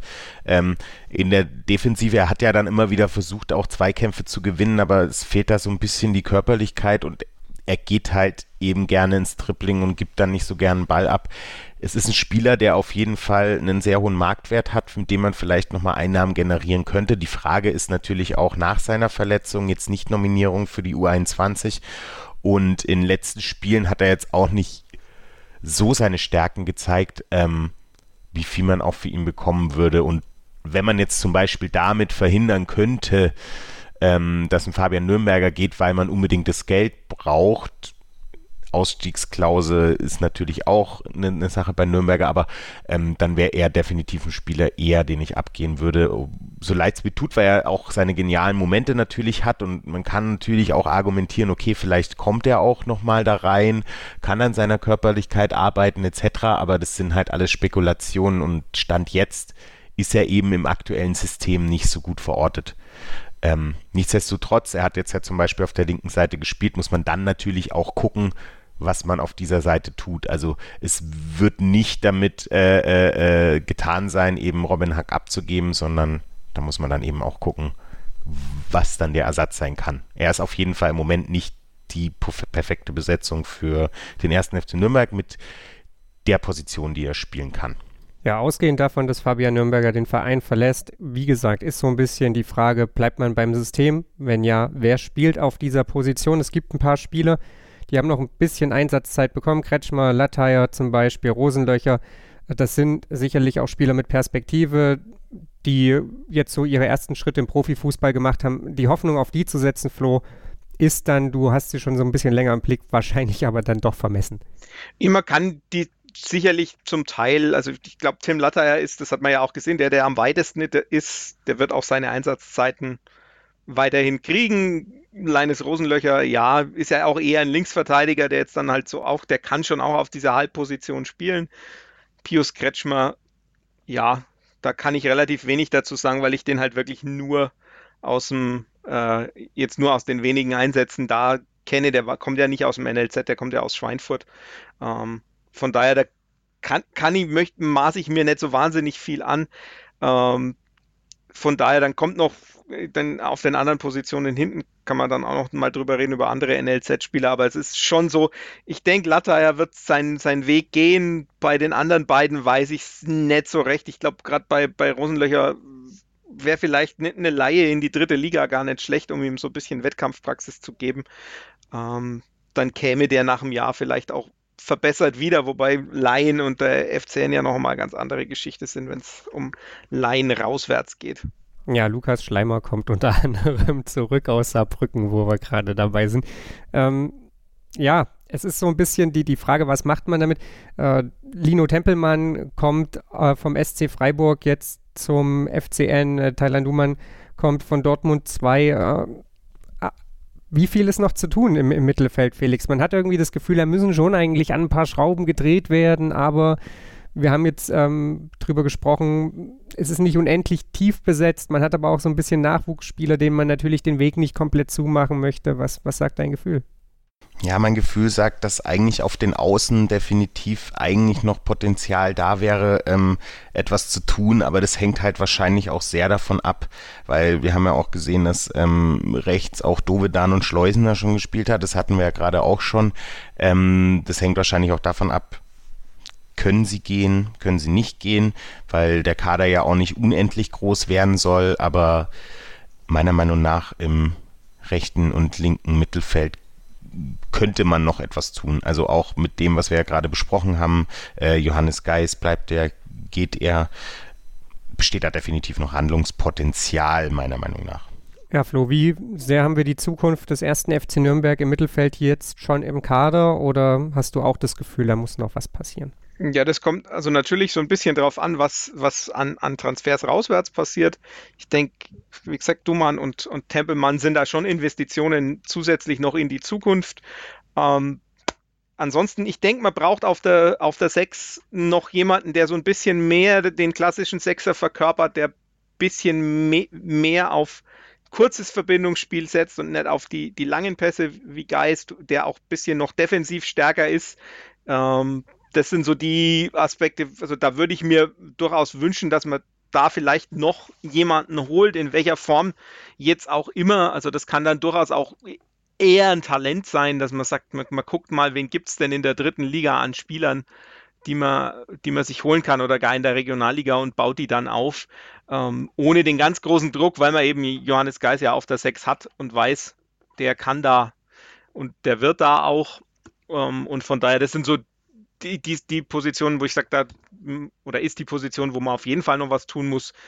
beim Rest, ja, ähm, ich denke, die Halbpositionen, Tempelmann, Dumann, Kraus, Lataya, das ist ja recht viel mehr, wird da wahrscheinlich auch vom Budget her gar nicht gehen, auch, auch wenn man sagt, wenn, wenn der Trainer dann auch noch sagt, er möchte einen kleinen Kader, wenn du dann eben noch Geis und einen Sechser hast, dann hast du eigentlich jede Position doppelt besetzt, hast dann eben vielleicht noch äh, auf der 10, naja, keine Ahnung, was mit Lukas Schleimer dann passiert, wenn er wieder da ist. Das ist ja auch schon, schon Stürmer, Mittelfeldspieler, der vielleicht da auch spielen kann. Da hast du eben Möller-Daly noch, du hast Dovedan noch, du hast Hack noch, die ja auch alle spielen können, theoretisch. Also ich denke, da wird man nur dann was tun, mal davon ausgehend, dass Fabian Nürnberger geht, dann hat man den eben auf der einen Seite ersetzt durch Lino Tempelmann, dann kann es sein, dass man vielleicht da nochmal was zusätzlich tut, aber jenseits dieser Sechser-Position sehe ich eigentlich auch keinen großen Bedarf. Ja, so ein bisschen die Krux im Kader des ersten FC Nürnberg. Man kann und will und muss vielleicht auch überhaupt nur jemanden holen, wenn man vorher den Kader erstmal ausdünnt, weil man eben auch so Personalien mit sich, ich nenne es jetzt mal herumschleppt, man möge es mir nachsehen, ähm, die man vor, vor Jahren verpflichtet hat, aber für die man ja keine richtige Verwendung mehr hat oder die eben die Erwartungen nicht erfüllen konnten. Äh, wir haben jetzt Nikola Dovedan gerade nochmal so ein bisschen genannt. Ähm, mit Hanno Behrens ist jemand gegangen, der in diesem System keine Rolle mehr, mehr spielt oder spielte oder spielen konnte, vielleicht auch. Ähm, ja, also da ist so ein bisschen das Problem, dass sich durch den, den Kader des ersten FC Nürnberg durchzieht. Äh, Schleimer haben wir angesprochen, gefühlt ja auch so ein bisschen das, dasselbe Dilemma, das man da hat wie bei äh, Nikola Dovedan. Mal gucken, wo die Reise da hinführt. Mal schauen, mal schauen. In der Abwehr hat sich einiges schon getan. Da verlassen auch ja, mehrere Spieler den ersten FC Nürnberg. Da ist auch schon ordentlich nachgebessert worden. Wir sprechen gleich drüber hier bei Total Beklubbt. Zwei Mannschaftsteile haben wir hinter uns. Wir sind in der Verteidigung angekommen, in der Defensivreihe und gerade eben haben wir ja schon mit dem letzten Satz gefühlt noch Hanno Behrens zumindest kurz gewürdigt. Äh, genauso ist es natürlich mit Lukas Mühl und mit Georg Markreiter, die den Verein verlassen, die allerdings deutlich mehr Spielzeit gesehen haben und deswegen natürlich jetzt hier auch Thema sein werden. Ähm, ich habe es gesagt, auch hier wurde schon ordentlich nachgelegt. Die neue Innenverteidigung oder zumindest potenziell neue Innenverteidigung wurde verpflichtet. Und ja, fangen wir einfach in der Viererkette vielleicht aber mal auf den Außenpositionen an, denn die haben Bestand. Felix Enrico Valentini wird auch nächstes Jahr beim ersten FC Nürnberg höchstwahrscheinlich in der Startelf stehen. Das wird den einen oder anderen glücklich und die ein oder andere vielleicht auch unglücklicher machen. Ähm, Insgesamt, ja, weiß ich auch nicht. Komische Spielzeit hatte ich so ein bisschen das Gefühl von Enrico Valentini. Da hatte ich lange das Gefühl, dass ihm irgendwie die Relegation noch in den Knochen steckt. Zum Ende hin, dann mit ein paar wirklich guten Auftritten für mein Dafürhalten. Ähm, wie hast du ihn gesehen? Ja, das war irgendwie so hoch und tief, teilweise auch noch im selben Spiel. Ähm, was mir grundsätzlich aufgefallen ist, also Anfang der Saison, wie du ja schon meintest, Relegation noch ein bisschen in den Knochen, aber das war bei mehreren Spielern so. Das Offensivverhalten war dann teils nicht so vorhanden und wenn er dann seine Momente hatte in manchen Spielen, dann war es teils gut, vor allem jetzt äh, Richtung Ende der Saison. Was halt immer wieder ein Problem ist, ähm, ist die Geschwindigkeit und das Zweikampfverhalten dann eher in der defensiven Arbeit. Da gibt es halt immer wieder sehr viele berechtigte Kritiken aber er hat definitiv seine guten Momente in Richtung Offensive. Es ist aber halt eben kein absoluter Spitzen-Zweitligaspieler, aber das, das wissen wir ja auch und er ist halt auch jetzt nicht mehr der Jüngste, aber definitiv ich, also ich bin einer der Fraktionen, die sich jetzt nicht mega ärgern, wenn er da bleibt. Er ist ja auch ein cooler Typ, eine Identifikationsfigur. Ähm, es wäre halt vor allem nur wichtig, dass man auch guckt, okay, ähm, inwieweit kann man denn jetzt nicht unbedingt mit Oliver Sorg äh, jemanden finden, der, der auch ihn vielleicht in seinen schwächeren Phasen dann auch mal ersetzen kann in einem Spiel und ähm, dass wir vielleicht dann auch auf der Position innerhalb eines Spiels, wenn wir merken oder wenn es eine Phase gibt, wo er nicht so kann, dann auch reagieren können, weil das ist, glaube ich, so das größte Problem. Er hat eben seine guten Momente und da ist auch cool, wenn er spielt, aber es gibt eben auch Spiele, wo er einfach komplett raus ist in Richtung Defensive vor allem gesehen und da müsste man halt reagieren können. Und ich weiß jetzt nicht, ob Oliver Sorg da ähm, erstens von Verletzungsanfälligkeit und zweitens von, von seiner Spielanlage eben der richtige ist. Ich würde behaupten, ist er nicht. Und obendrauf kommt ja, dass Enrico Valentini und Oliver Sorg Vertrag bis 30.06.22, also die nächste Saison, beide noch haben. Äh, da hat man sich damals irgendwie ein ganz schönes Ei reingelegt in die Kaderplanung. Flo, äh, wie beurteilst du die rechte Außenverteidigerposition? Wie beurteilst du die Saison von Enrico Valentini? Die kann man eigentlich interessanterweise relativ klar eingrenzen, finde ich. Also ich bis zur Geburt seines zweiten Kindes war es eher so lala und danach war es gut. Ähm, jetzt kann man sich fragen, hat das mit der Geburt des Kindes zu tun oder mit der Tatsache, dass genau im ersten Spiel nach der Geburt auf das Rautensystem umgestellt worden ist.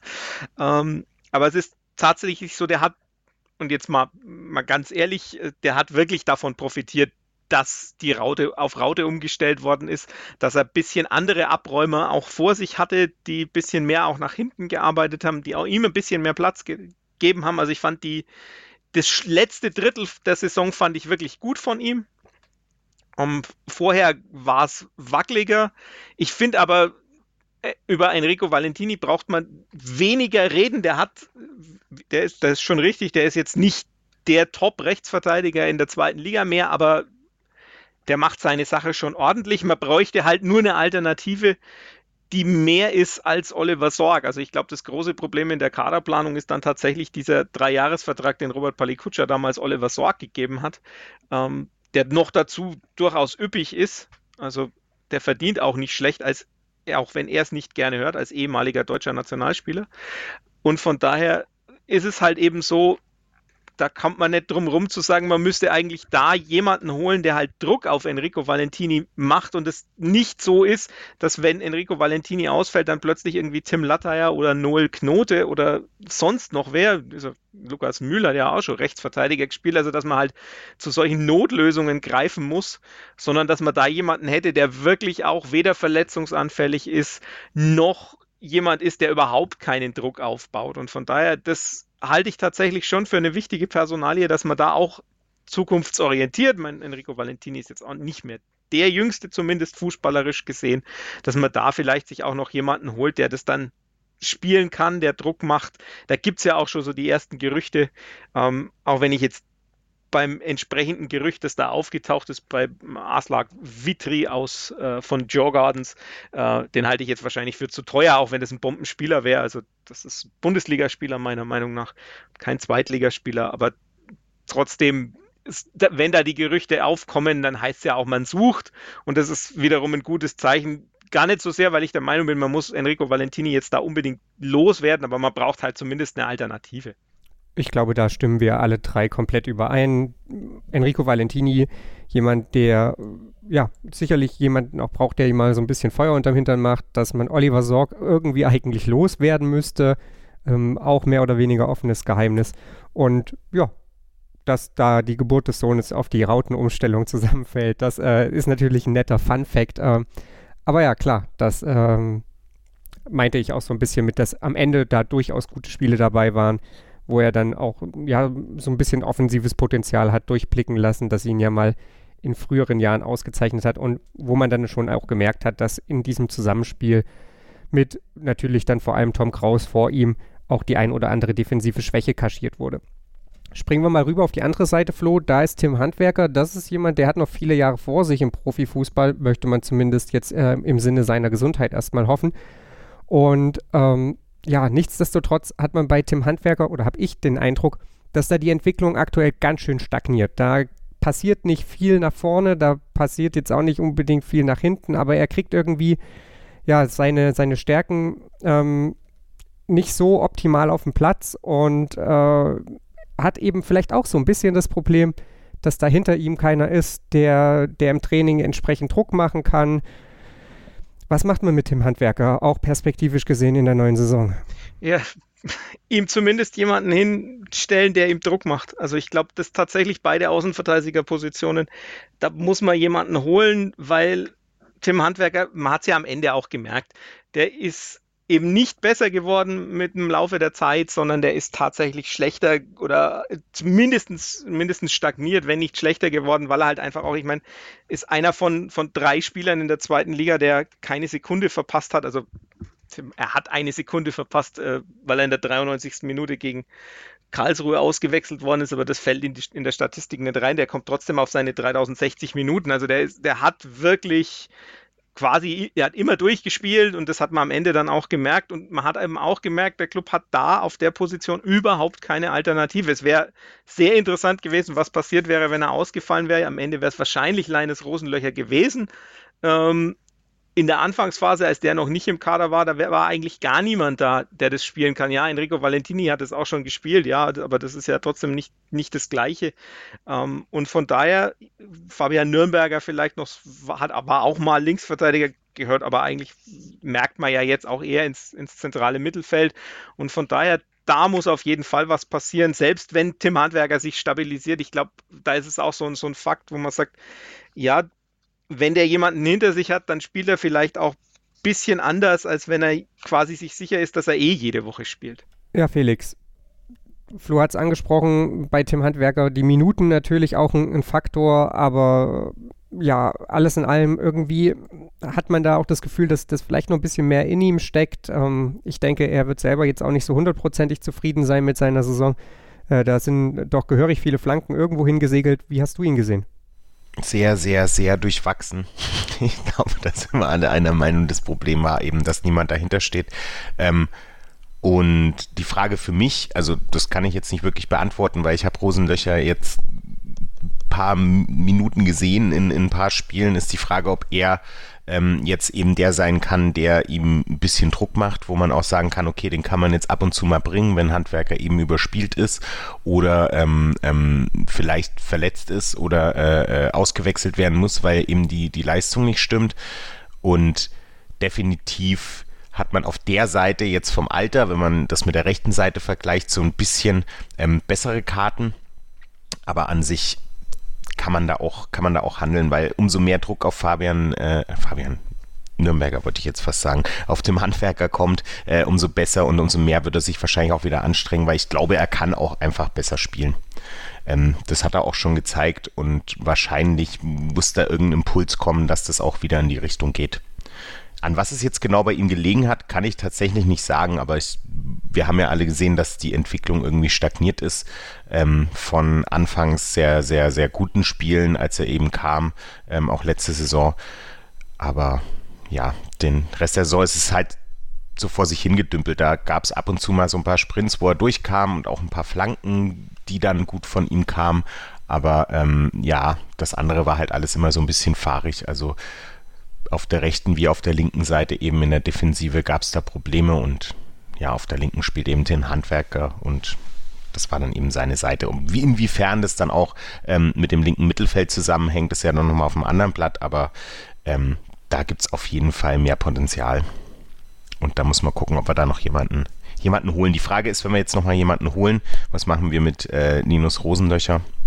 Weil Dreifachbesetzung brauchen wir nicht weil das würde den Kader wiederum größer machen. Und dann ist halt eben die Frage, machen wir es überhaupt? Ja, berechtigter Einwand. Leines, Leines Rosenlöcher muss man, denke ich, die Option geben, aus, ihn auszuleihen, dass er Spielzeit kriegt oder, also ich glaube die einfach nicht, dass er so weit ist, dass er Tim Handwerker wirklich Druck machen kann und dann macht es auch keinen Sinn, das zu tun sondern da muss man halt gucken, dass man ihm irgendwie anders Möglichkeiten gibt. Ich meine, der kann ja auch im, im Mittelfeld auf der auf der 8 da spielen in der Raute. Der könnte auch im, im linken Mittelfeld eins weiter vorne spielen, wenn man, wenn man 4-4-2 flach spielt. Von daher, das ist so ein bisschen die Frage, ähm, ob das wirklich Sinn macht, ob der schon so weit ist. Es war ja auch übers Jahr gesehen immer so, dass äh, der Trainer gemeint hat, das ist schon derjenige, der noch am weitesten weg ist. Jetzt hat er so ein bisschen einen Entwicklungsschub gemacht, hat sicherlich auch ein bisschen Auftrieb gekriegt durch sein Tor in Hamburg.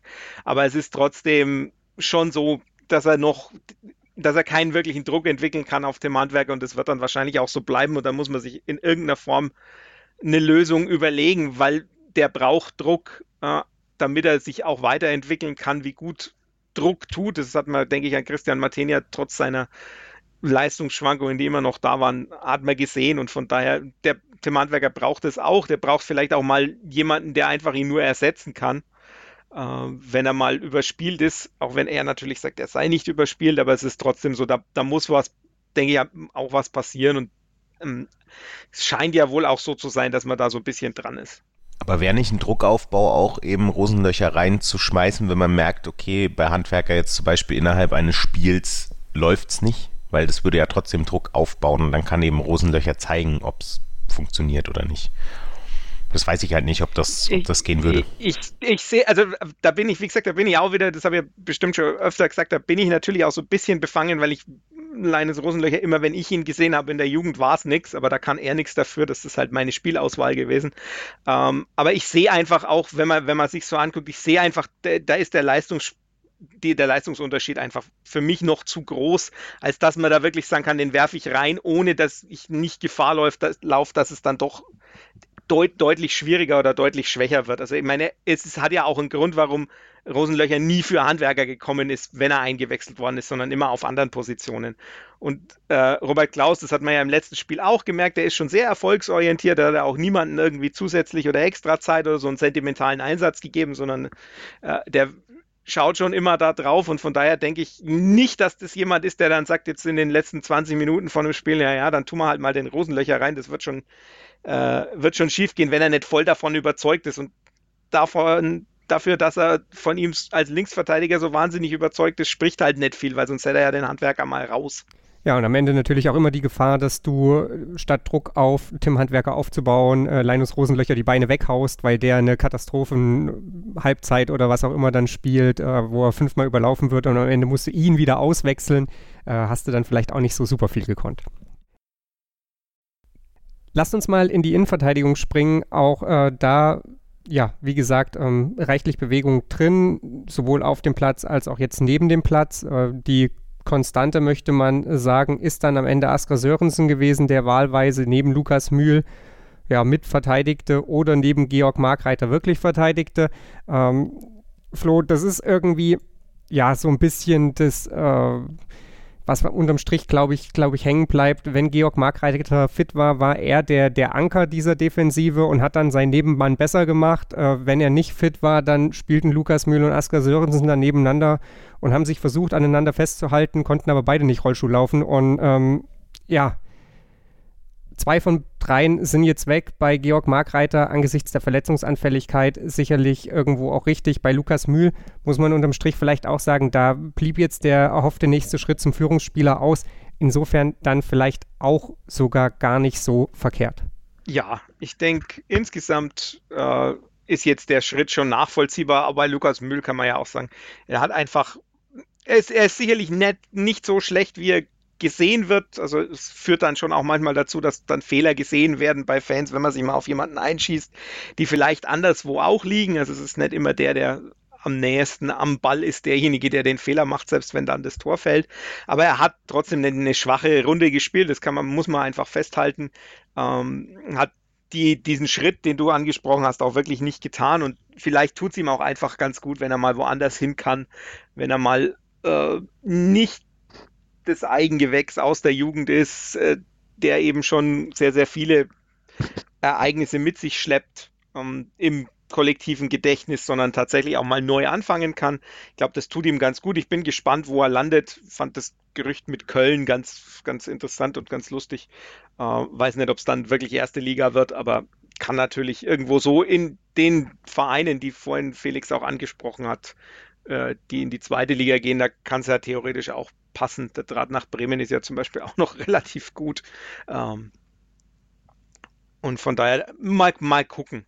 Ähm, Georg Markreiter ist wirklich sowas, das ist, fand ich wahrscheinlich die schwierigste Entscheidung bei den auslaufenden Verträgen, weil er eben, wenn er spielt, unglaublich souverän ist, weil er auch den Nebenmann deutlich besser macht aber zum anderen eben, und das ist das, das größere Problem, er, er ist halt wahnsinnig vernetzungsanfällig. Er hat eigentlich keine Saison, wo er durchgespielt hat. Ähm, und jetzt hat man sich natürlich dann auch noch zwei Innenverteidiger geholt, für die das für beim einen mehr, beim anderen weniger gilt.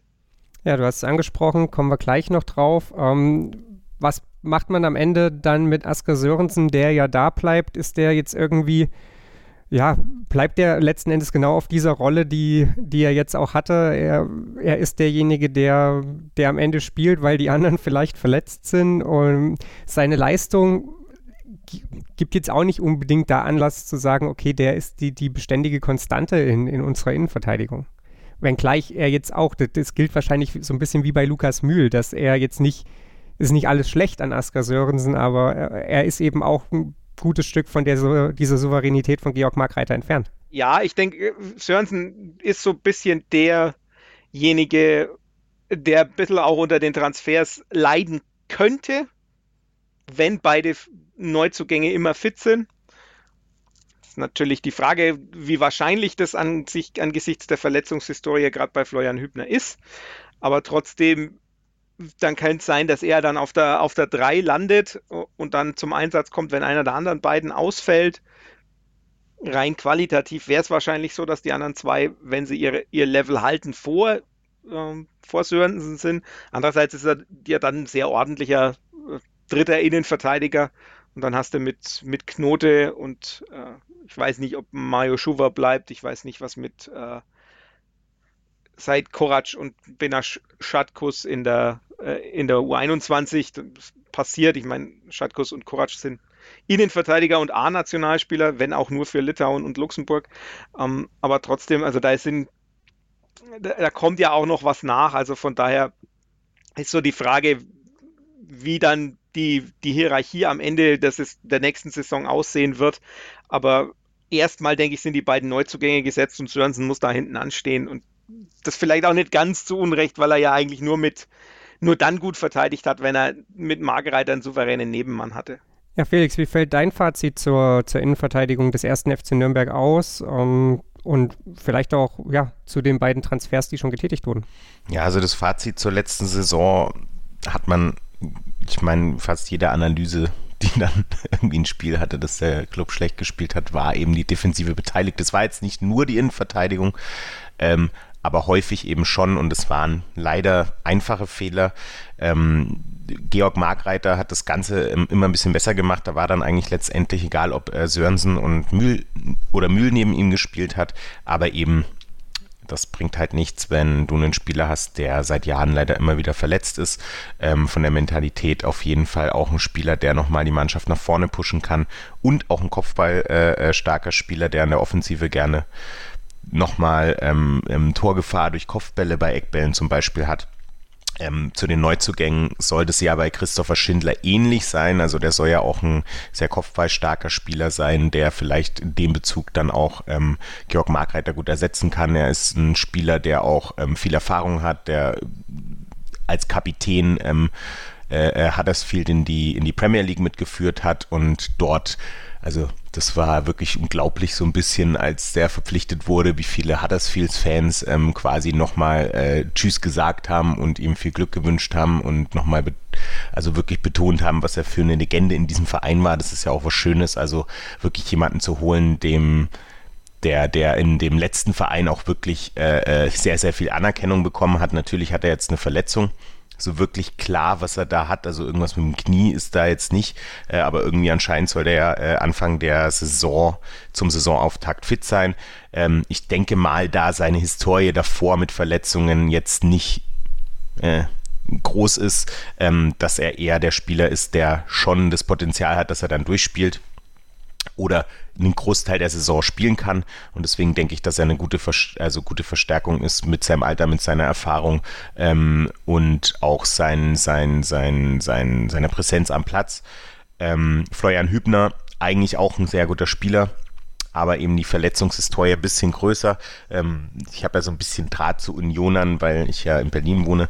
Ähm, also es haben alle alle, durchweg alle, die, die ich gefragt habe von Union, gesagt, okay, das hätten sie sogar nicht erwartet, dass jetzt Hübner zu Nürnberg geht.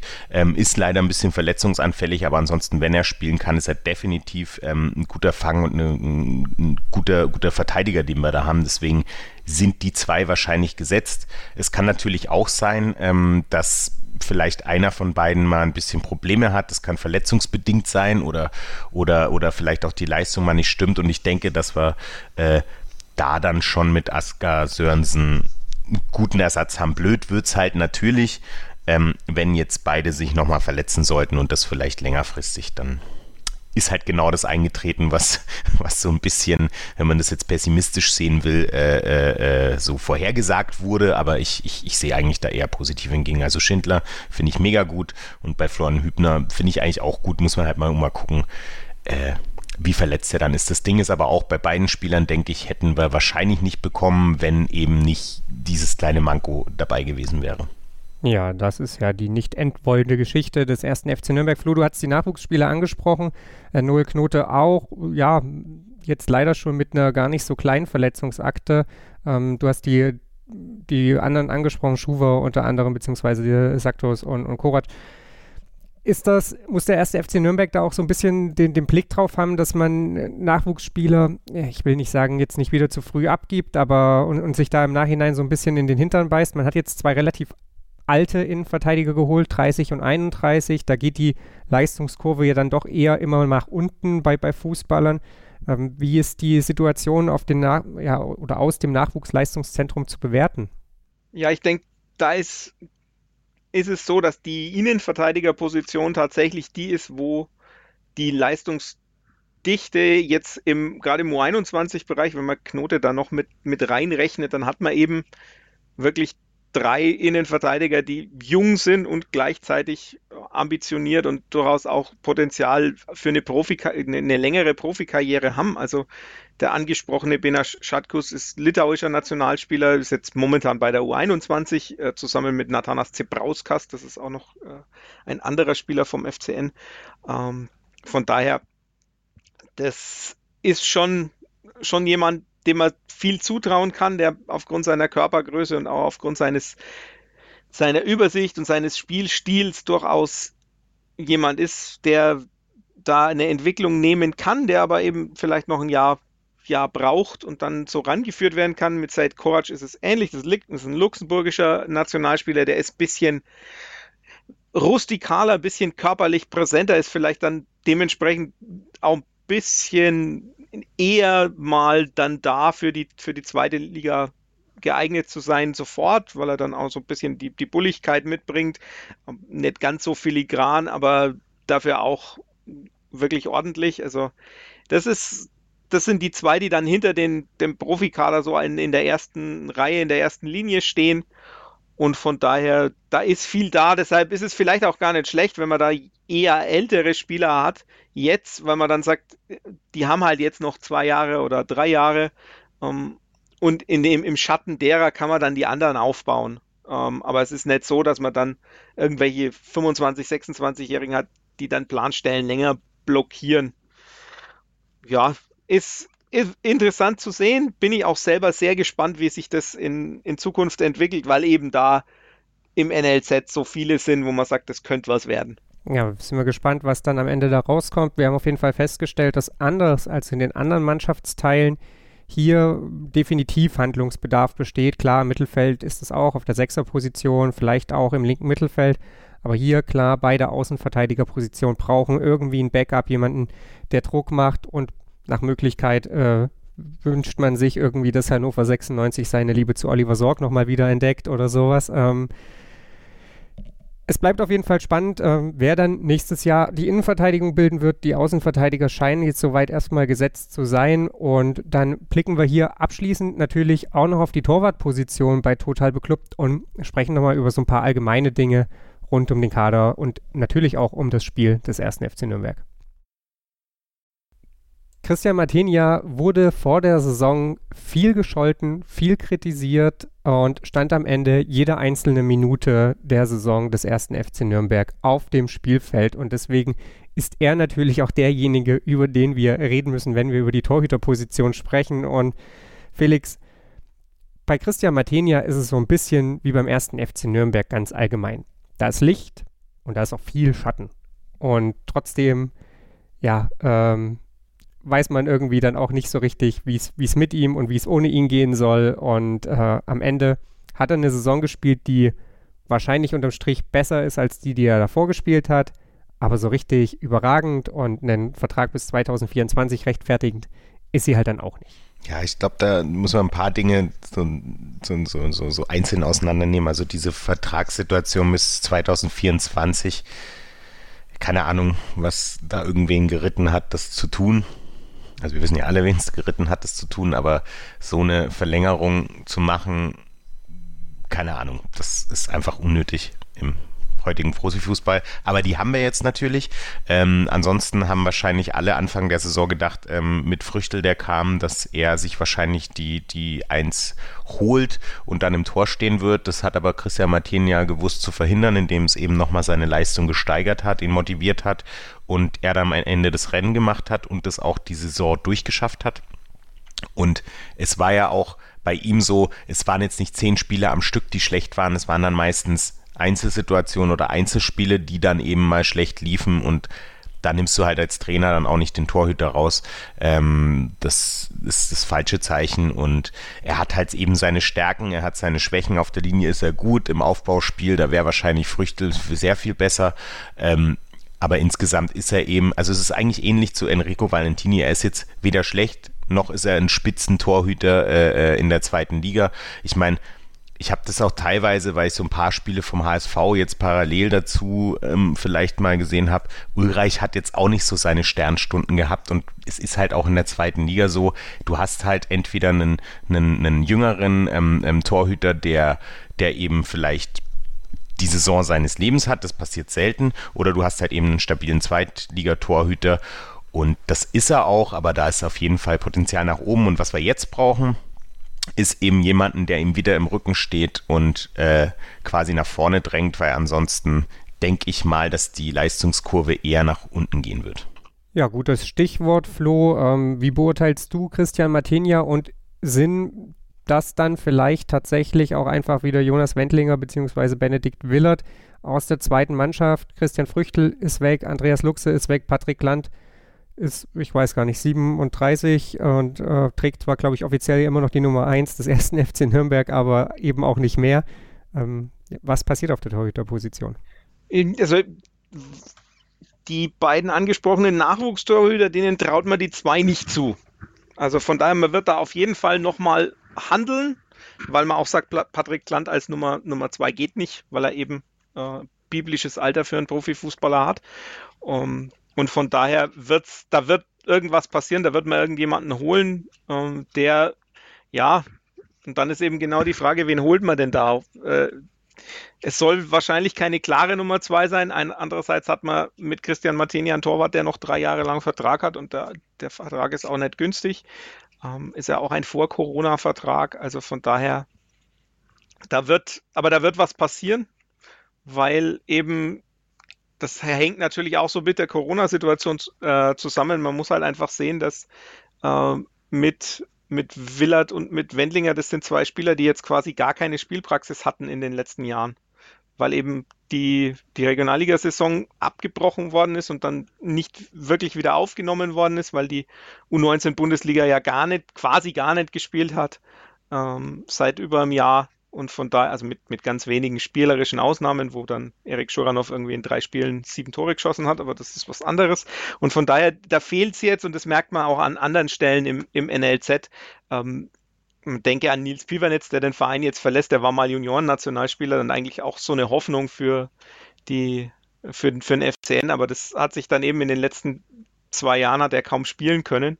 Und von daher ist es dann eben sehr, sehr schwierig, ähm, das so zu entwickeln.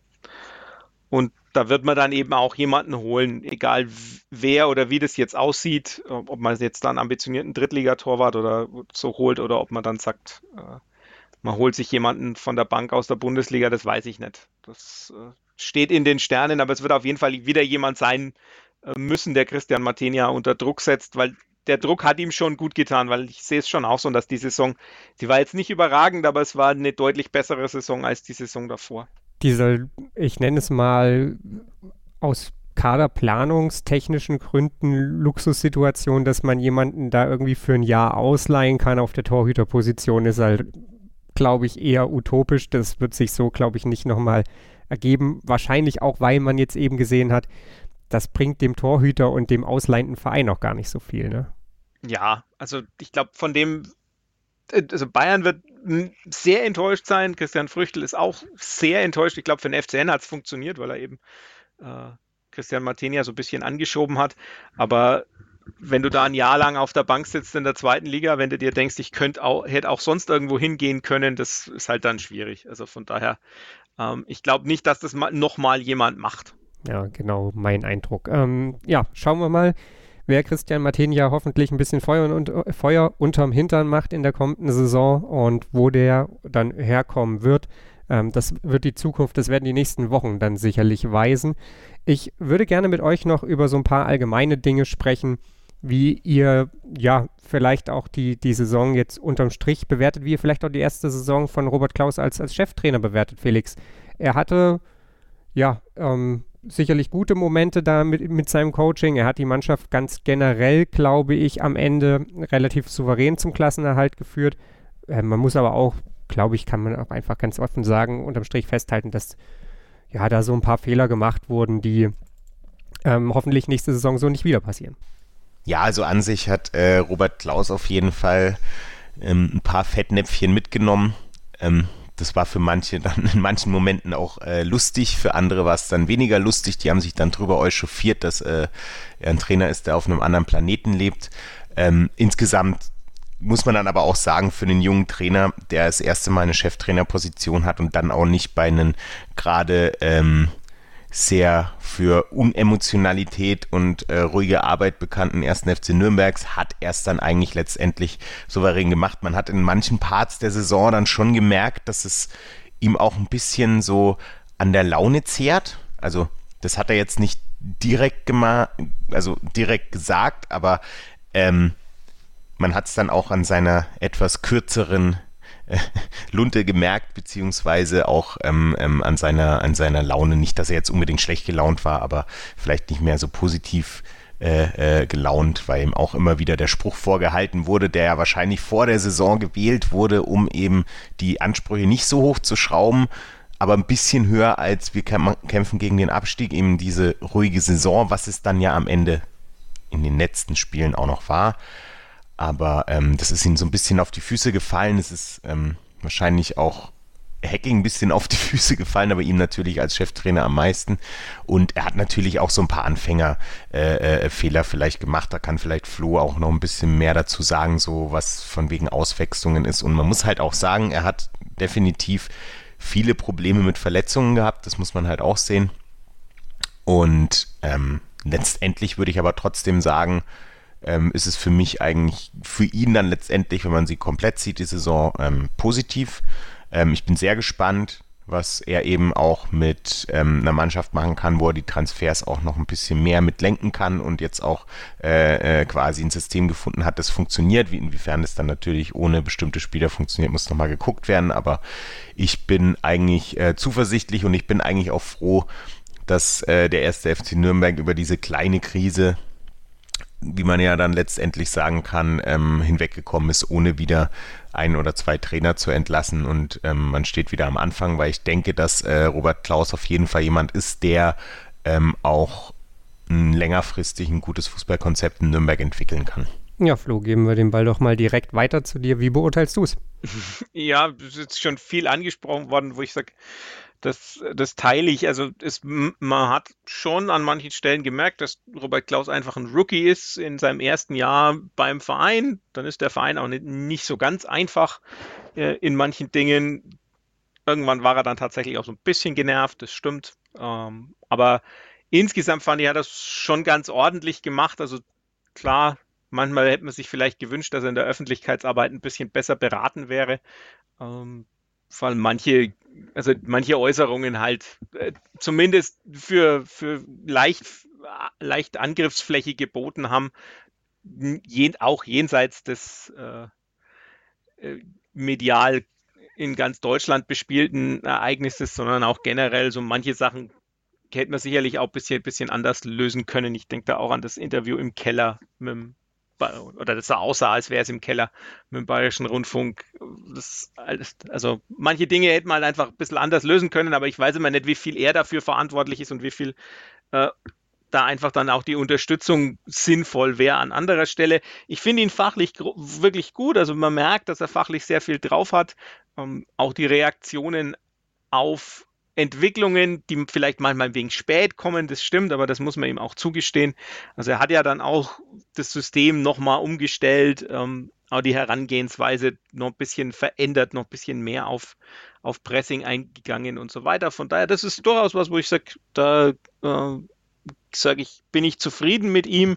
Es ist halt jetzt so wie bei vielen anderen, ne, man muss jetzt halt auch bei ihm schauen, macht er jetzt den nächsten Schritt, findet er jetzt dann vielleicht auch nochmal andere Lösungen mit einem anderen Kader, dann ist eben auch genau die Frage, wie viel Mitspracherecht hat er denn? Ja, und das wollen wir dann auch einfach so als Schlusswort mal stehen lassen. Schauen wir mal, wie viel Robert Klaus dann in der Kaderplanung an Mitspracherecht hatte und ähm, ja, oder haben wird vielmehr auch.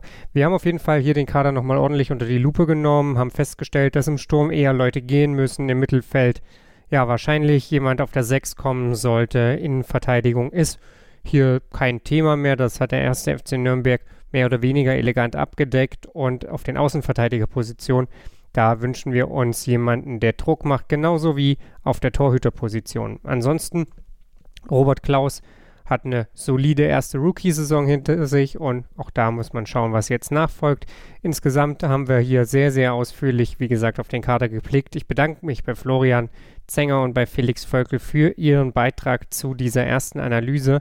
Die nächste folgt quasi gleich hinten dran. Da schauen wir uns dann nochmal High- und Lowlights des ersten FC Nürnberg an in dieser Saison 2020-2021 und was es da zu besprechen gibt, das hört ihr wie immer hier auf meinsportpodcast.de. Ansonsten sei darauf hingewiesen, dass ihr Total Beklubbt natürlich im Podcatcher eurer Wahl oder überall anders abonnieren könnt und uns auf Twitter, Instagram oder Facebook findet und uns da natürlich auch jederzeit anschreiben könnt mit Themenwünschen, Kritik und von mir aus auch mit Lobhudelei. In diesem Sinne, das war Teil 1 der Analyse. Wir hören uns wieder im zweiten Teil. Dritte Teil kommt dann auch noch diese Woche und nächste Woche gibt es noch ein kleines Special und dann ist auch hier Sommerpause. Bis dahin, bleibt uns gewogen auf meinsportpodcast.de. Total. Total beglückt. In Zusammenarbeit mit Clubfans United. Der Podcast für alle Glubberer. Alles, Alles zum ersten FC Nürnberg auf meinsportpodcast.de.